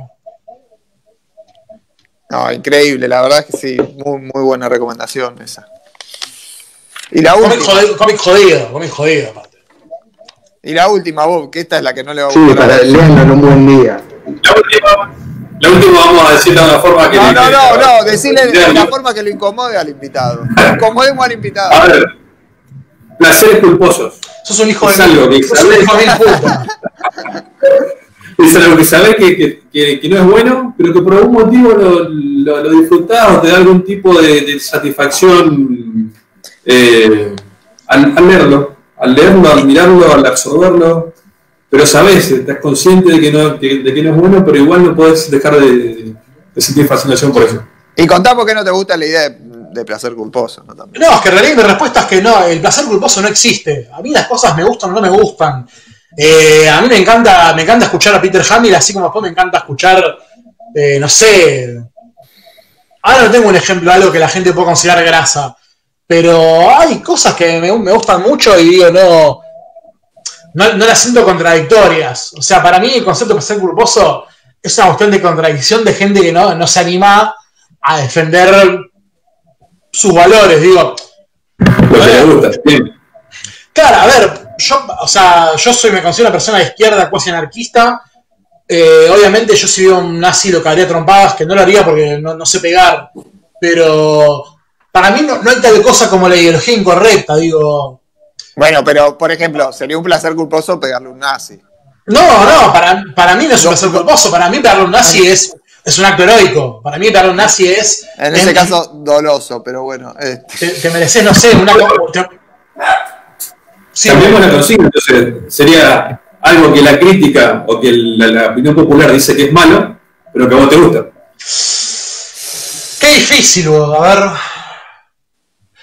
Te, te- no, le voy a hacer fácil. Tener un nombre, no un arco. Chastro. Sí. Chastro es un, es un dibujante correcto. Me parece que es, me, me parece que es un mediocrón, pero no es un tipo malo. No, no me parece un. No, no me parece un violador de tinta y papel. Que yo, me parece que hay gente que es mucho peor. Tipo, no sé, a mí Alex Ross me, me parece un pecho frío. Hay gente que se hace una paja arriba de. Se hace una, una paja arriba de los. De los libros gigantes de Paul Dini y Alex Ross. A mí me pasan libros horribles. Para mí, si te puedo decir, alguien que la gente odia y gozo, eh, que yo lo banco. Parece que un tipo. Un laburante, está bien, qué sé yo. No. Yo entiendo el hecho de que está Brian Bola en las portadas, pero no me parece malo. No, no me parece un. No me parece Satanás, no me parece el Adolf Hitler del cómic. Hay gente que no perdona, no perdona el engaño de la portada, me parece, con Animal Man. Como que no Wow. todavía no superó eso. Qué boludos que son. Crezcan. Es muy, Crezcan. es muy fácil, boludo. El cómic que generalmente está así, sin nada. Más decir que nadie hizo esto alguna vez en su vida, dale. Pasa que todos entraban con Bolan directamente ahí. Claro. que, bueno, No. iba a estar buscando hasta ahora más o menos. Bolan, no, no ha terminado todavía. Claro, ol- olvídate. Eh, está en el número 7. Está en el número 7, no en el, 20 en el 28. Está en el número 7. Gran, gran, ya terminé. Y Gran Morrison está haciendo Multiversity 44. No, a ver, qué yo. Quiero, quiero dejar claro una cosa. O sea, yo creo que la.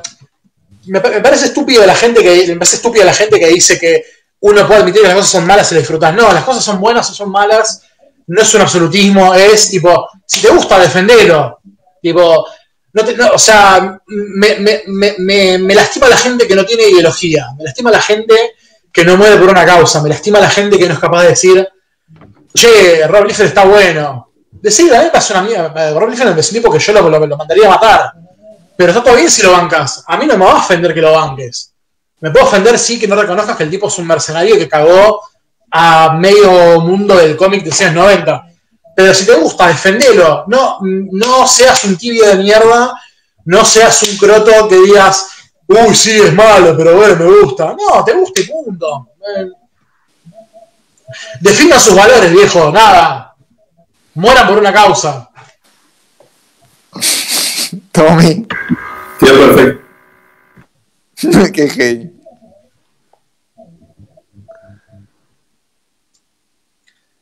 Che, ya terminó el delay, Corsi, puedes hablar. Sí.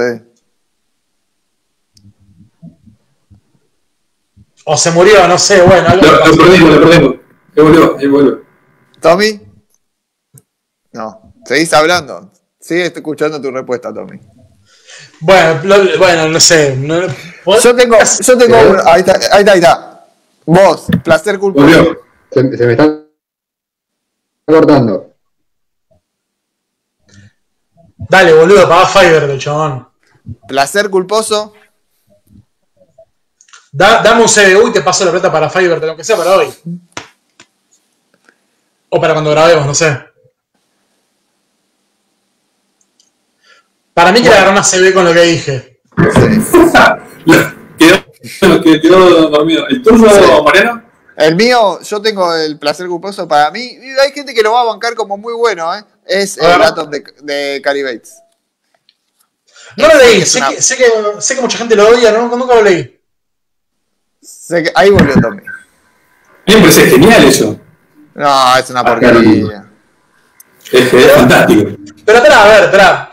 A ver, ah, eh, Corsi, ¿estás? Para mí, ¿sabes cómo funciona? Espera, espera, Corsi, eh, Corsi, ¿estás? Ahí está. Ahora sí. ¿De qué Sí, el, Antes el de que placer culposo de Mariano es. ¿Cuál es? Sí. ¿Qué cosa? No, no, espera, espera, espera. Te quiero preguntar una cosa, Mariano. Sí. A- acabas de decir, yo sé que es malo, pero me gusta. No, no. Pero, pero No ¿por sé, qué te hoy, no gusta? me, gu- hoy no me gusta más. Eh, lo disfruté mucho. Pero ¿en qué momento de tu vida? Que digo, creciste y te dejó de gustar. Claro. Cuando Bueno, lo- pasa. Pero eso no es un placer culposo. Eso es muy distinto. O sea, a mí también hay cosas que leí de, de chico y no me gustaron y después me gustaron y al revés. No, no Bueno, pero lo, lo que pasa es que hoy lo puedo disfrutar desde el punto de vista del- de recordar lo que me generaba en el momento. Sobre todo la, la parte del origen, me, me encantaba eso de pibe. Y no, incluso de pendejo me daba cuenta que algunas cosas no andaban demasiado bien, que eran. Le faltaba, le, le- le faltaba un poco de, de laburo por algunos lados. De eso de pendejo me daba cuenta. Pero con el tiempo lo fui notando más todavía. Pero sí me, me, me, choqueaba mucho. Pero disfrutar los que te gusten en cierta manera. Pero es- ese es el problema. Por eso yo tiré el nombre de Chastrog. Yo lo disfruto a Chastrog. Yo sé que el tipo es medio mediocrón y hay gente que lo mata, pero yo por Chastrog lo voy a defender siempre, porque me parece un mal artista. Hay gente peor, tipo Gerald Jones. Onda, le gustan los nenes. A mí me gusta jugar puerta, por ejemplo, que sé que ustedes no lo. No, lo- soy un hijo de puta. Un hijo de puta. Ahí, ahí, ahí me enojo, ahí, ahí me enojo, boludo. Vuelta. Era, era Morrison, hizo lo mismo, pero le- 10 años después. Claro, Gra- Grant Morrison es, es- alguien va a ser, hay que ser muy a- buen amigo de Morrison y de Kane Smith, porque le da laburos a los muertos de hambre, tipo Wolf Flanagan. Ah, igual Steve Flanagan- Owell, Steve otro tipo que hay que mandar un paredón en un- mundo justo. a Wolf Flanagan lo Wolf tiene. Flanagan después a- a- Atrás de un mostrador lo tiene a Flanagan. Toda la Sí, vida sí, el eh. mostrador. Pero Fla- Flanagan, en, en- Fla- Flanagan mejora después. Sí, eh, en su casa, que no, no, no estamos viendo. En la segunda mira. de Comic Book Man mejora. eh, Claro, mejor. es, mejor conductor. En Comic Book Man la rompe, Flanagan. Che, bueno, ahora que iba a decir, tu vos tenés un Eh, placer culposo. Eh, eh, no, a ver, yo soy medio eh, escuchar Peter Hamill. eh, no, no sé, boludo, después de lo que dijiste me da miedo. ¿Qué sé yo? Eh, no, me, da placer culposo lo mismo que hablábamos antes, o sea, bueno, eh, placer culposo o el mote que ustedes decidan que, deba tener, que sea correcto para todos. Eh, vos, Mario, me habías dicho eh, Capitán Átomo de, de, con, con Pat Broderick. Con, con Pat Broderick, modo voy a morir. Sí, no, eh, sí, una, una gran serie, el Doctor Megala, eh, muchos conceptos horripilantes, que, nada, era un cómic sucio y feo de los 80, o sea, hoy no se lo podés dar a nadie, creo, pero bueno, pero bueno eh, no, mis placeres, o sea, mis placeres culposos, entre comillas, de vuelta, eh, por ejemplo, bueno, vuelvo a, a Mike Baron, eh, vos me sabrás decir cuál era la, miniserie esta que nunca terminó, Sonic Disruptor se llamaba, la que duró siete números, que iban a ser 12. Eh, a, mí me gustan esas, esas. Sonic Disruptors es la serie eh, cheque en blanco de Mike Baron. Eh, y con todo lo que eso implica. Eh, o sea, chistes de música y radio hace 30 años. Ese cómic, él mismo lo dice. No lo terminé, no solo porque ya no podía, no podía seguir ritmo, sino porque además no, eh, no, no, iba a ningún lado.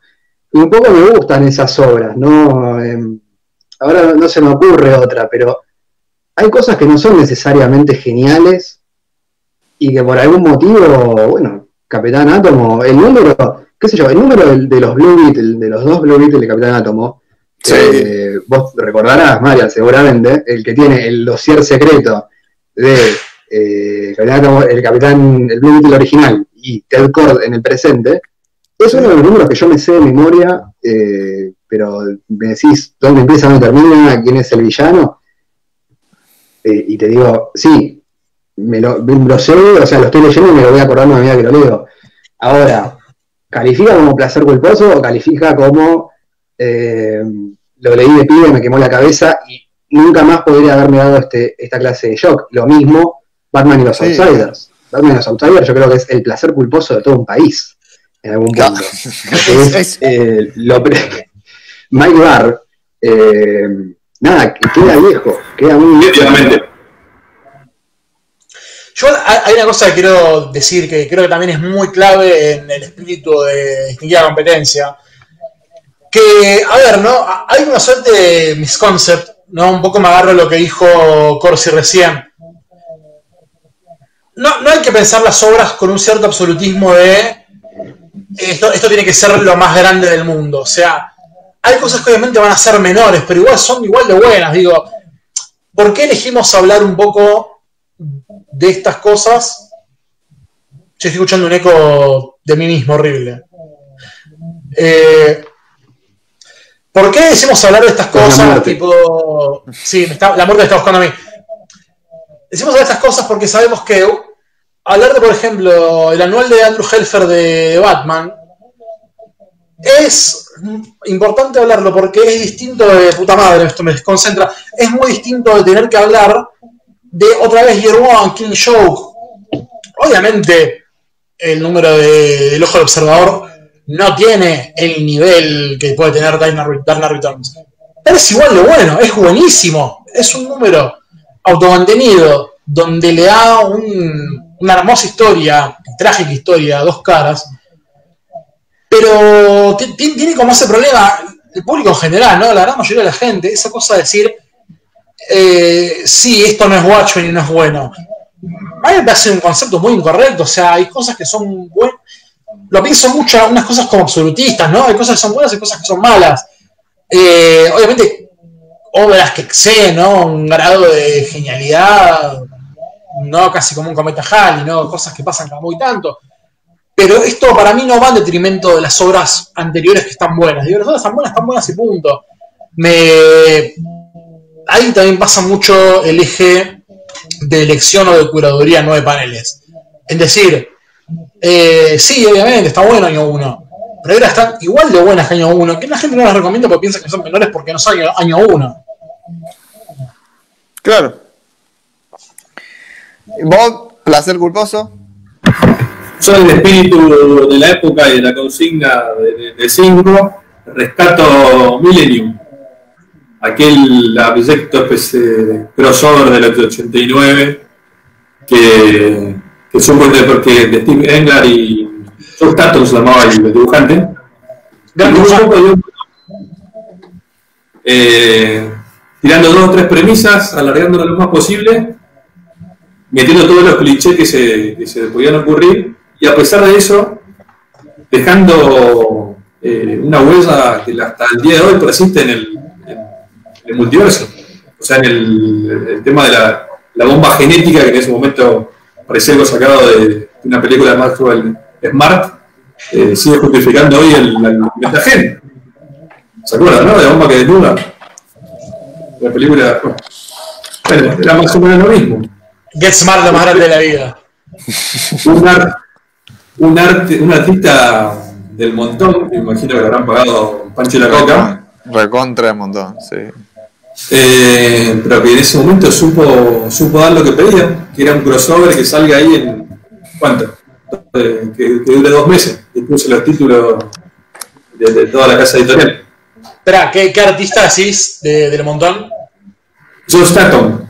No, sí, pero es, muy buen dibujante. Yo, si, es el que, si es el que yo pienso, yo siento que es bastante bueno. A ver, voy a buscarlo porque. Se notó ahí, ¿eh? en, el Millennium. Vinieron eso, le, le hicieron. Sí, pero pasa que Joe Staten tiene todos los cartuchos en, en, la Liga Satélite, tiene, tiene la Bronze Age, o sea, eh, mismo sí, Engelhardt, Engelhardt en los 70 la pega. Sí. Claro, no, no, sí, sí, sí, sí. Digo, dos veteranos por lo que no apostaban a hacer la obra maestra, pero que sin embargo eh, cumplieron, cumplieron lo que, lo que se en ese momento, lo cual no es poco. Sí, su los números que dibuja sí. Patrol son buenísimos. ¿Estando? Sí, dibuja los primeros, eh, dibuja tres, tres, números con Paul Cooper eh, para Showcase, o sea, la colección cuando, la, cuando vuelve al de la muerte. No, yo, sí, a ver, son. son soy un eh, artista de, la casa. Es, es, Staton, eh, Steve Lytle y, y, Eric Larson. Es un artista cumplido. Si quieren caer de culo,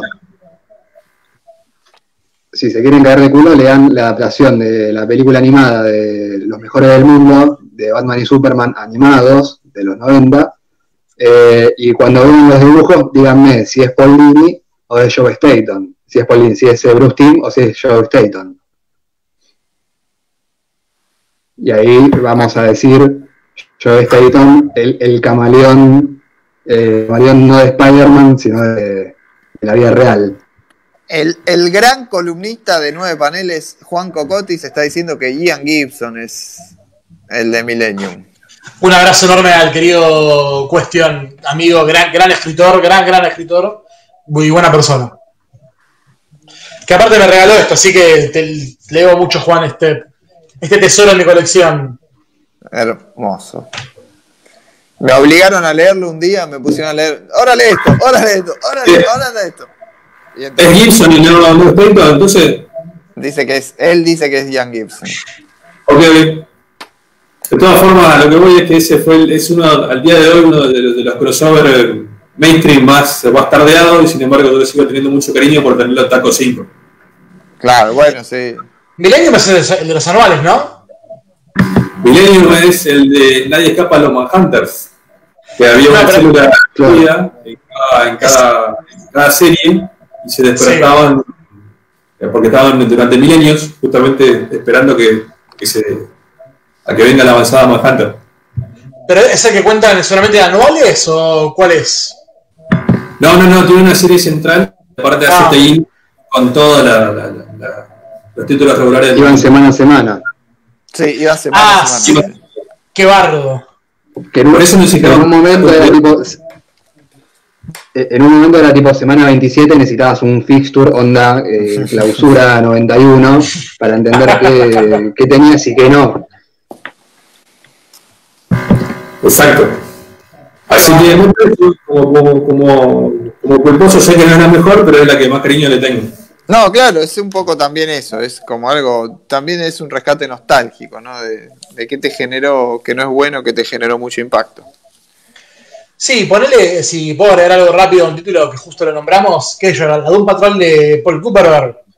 Está buena, tiene un problema grave que es una pésima copia de los Uncanny X-Men, que era un poco la política, que era la política de DC Comics en ese momento, era tipo... Hagan pésimas copias de Uncanny. X-Men. Claro, o sea, las únicas copias que hicieron bien de X-Men fueron Legion of Superheroes y Teen Titans. Pero Doom Patrol le quisieron hacer lo mismo y no funcionó. Tipo, obviamente a Doom Patrol no le funciona la cosa de villano del mes. La Liga de Detroit tampoco le funcionó. ¿Cuál diga? La, La Liga de Detroit, digo. Ah, no, la no, Liga la de Conway. no la leí, no la leí. Salió Eh, fue hace parte- poco, hablando de, de decisiones editoriales. Exactamente. La Liga de Detroit. Sí, Es la sí, que ya, matan, la que matan para la crisis, básicamente. sí, claro, ya es tipo ro- robar para la corona. Sí, sí, generó la crisis. Y después quebró Detroit, todo. Con la liga se la Y, llevó. y la mata eh, de Mateis. Se, se llevó puesta la ciudad la liga esa. Así que. bueno, muchachos, este, espero que, que les, haya, les haya gustado la invitación, la hayan pasado bien. Sí, estoy viendo el flyer, ¿Te gustó el flyer? la invitación. Te, te llegó el flyer, te lo mandé. Por eso, me gustó la invitación, me gustó el flyer. ¿Y, y la participación? No, no me gustó. No, mentira, estuvo lindo. No estuvo bien. No, bueno, por ahí. ¿Te No, gustó? no, No. Qué ganas de perder el tiempo. No, no, igual, perdimos el tiempo. No, no, eh, obviamente un, un- un placer. eh, un placer esto por muchos motivos, ¿no? Digo, aparte de pa- compartir un tiempo nosotros y que la gente se divierta, eh, me parece una cuestión ideológica, perdón si toman esa palabra, para mí todo es ideológico en la vida, hasta una compra en un supermercado es ideología. ¿Qué sé yo? La idea, esto obviamente salió como el nombre Destino de Competencia. Destino de Competencia es parte de nueve paneles y la intención, la idea de que dos sitios web de crítica puedan eh, unirse para hacer esto, yo me parece un lindo gesto. eh, que a ver, no es que sea necesario darlo, pero bueno, a veces yo digo, la, idea de que la gente se entere de una manera u otra, que entre nosotros, ¿no? Los críticos de historietas, no hay pica entre nosotros bajo ningún concepto, me parece un gesto muy lindo y qué sé yo, lo valoro bastante. Digo, Nueve Paneles no tiene el formato ideal como para bancarlo de momento, va, tal vez en podcast, pero digo, está bueno como hacer nada, qué sé yo, esto, mm, romper un poco en cierta manera la endogamia. Sí. Ya de por sí el, el concepto de ser comiquero es medio endogámico, pero cruzar dos sitios que se dedican a hablar de esto me parece una antiendogamia que la, la- la celebro, la valoro y nada, la, la aprecio muchísimo. Bárbaro. Bueno, gracias. Tomamos el concepto de crossover, de, de, de, de- Es un crossover. de- de donde. de- ¿no? Totalmente. Es tipo Marvel vs. Es tipo más, más Avenger de JLA, no Marvel vs. DC, Porque Marvel vs. DC fue una mierda. JLA Avenger está bueno y esto estuvo bueno. Bueno, Tommy, gracias. Gracias por haber estado. Eh, no, gracias a, gracias a vos por la invitación y la pasé muy bien. Y sí, es endogámico porque somos todos hijos de hermanos, eh, en ese sentido. Sí, Pero después Sí. nada, buenísimo que, que se preste todo para estar hablando dos horas de DC. eh, y, bueno, nosotros hablando básicamente un día entero de DC en, tiempo real. Eh, es increíble que bueno, que, que se preste todo eh, para un momento así, que nos podamos reunir de, cualquier modo y esa reunión sea explícitamente para hablar de Millennium y cosas que eh, realmente le interesan a, a un montón Ah, de, un- de personas, ¿no? O sea, un estamos de- hablando al mismo nivel de la... de- estamos hablando de Andy Helfer, eh, Joe Staton y, y toda gente nueva, además, ¿no? Como to- todas caras joviales. Sí, no, no, toda Eh, gente que además pum para arriba en la vida, le fue un Mener Love, Gerald Corte la, claro, corte la alianza, ¿no? Tipo, todos viejos decrépitos. Unidos, Claro, Mender Lopez La es UCD. todas, todas cosas bien buenas. Claro, la UCR, exactamente. Como UCR, son la acá. DC en la USR, sí. Sí, a ver, es, es la UCR, pero por culpa, por culpa propia, no por el paso del tiempo. Creo que justamente esta época, estos 10 años, tipo 85-95, fueron la prueba que DC Comics pudo haber sido más. Lo fue y bueno, las cosas acaban en cierto punto. Claro, bueno, fue, fue un gran, un- fue un gran momento y, y hay, hay de todos en todos lados. Claro, Es, es- claro. es de Luca, es de Lucas Ferrero lo de la UCR del cómic. Bueno, Bob, muchas gracias por el aporte. Nos vemos la próxima en la crack, cuando se reinicie otra vez. Lo espero acá, cerquita del río. Dios quiera.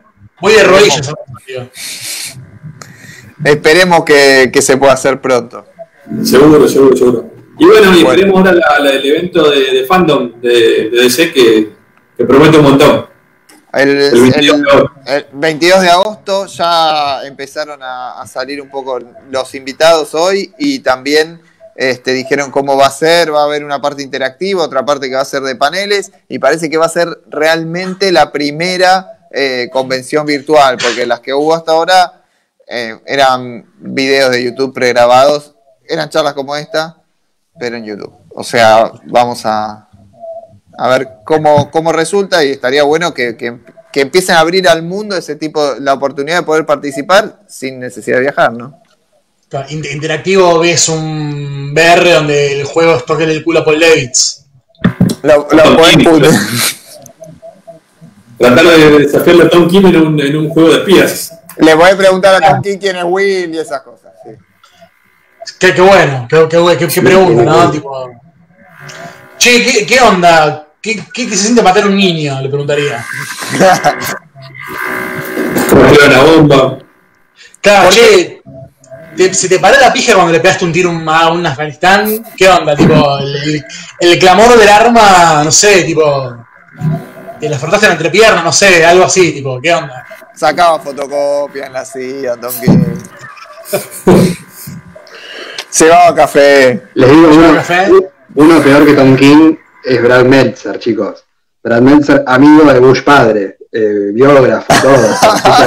Bien, bueno, bien. anécdotas, todo. tiene buenas anécdotas, supongo. Oh, eh, sí, Así le fue le también. reveló el truco del reloj de los Simpsons, boludo. Claro, ¿cómo fue?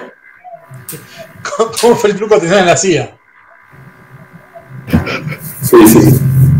Así que a esperar, ese va a ser un momento ideal para hacer todas esas preguntas que tanto, que tanto queremos saber. Y la semana que viene mm, va a salir eh, el programa el sábado en vez del viernes. Vamos a hablar de cómic digital. Y los invitados son Santiago Can y Diego Greenbaum. Uh, qué mierda.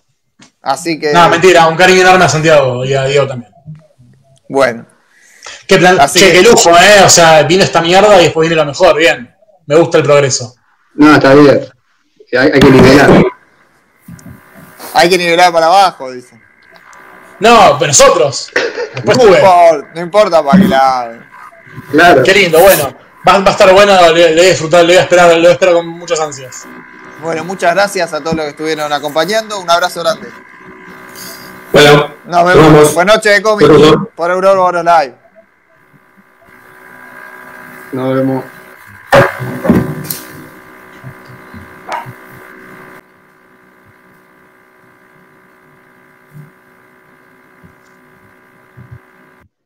¿Ya me puedo ir?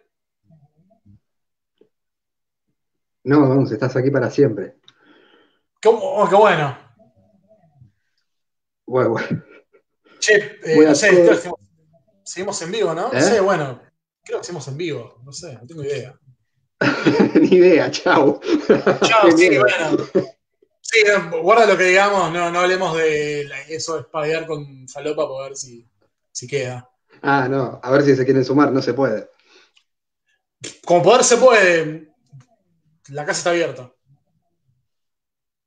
Es, un club muy selecto. Hay comentarios, así que esto está en vivo, esto es terrible. Bueno, está bien, chicos, qué sé yo. Son. Ya estamos fuera del área de protección al menor. Podemos hablar de espadear. Eh, no, no, Chino cortaron, buenísimo. Eh, che, me llegó un Taigo hoy a casa. Cinco años. Chao, me voy. me voy. Buenas noches.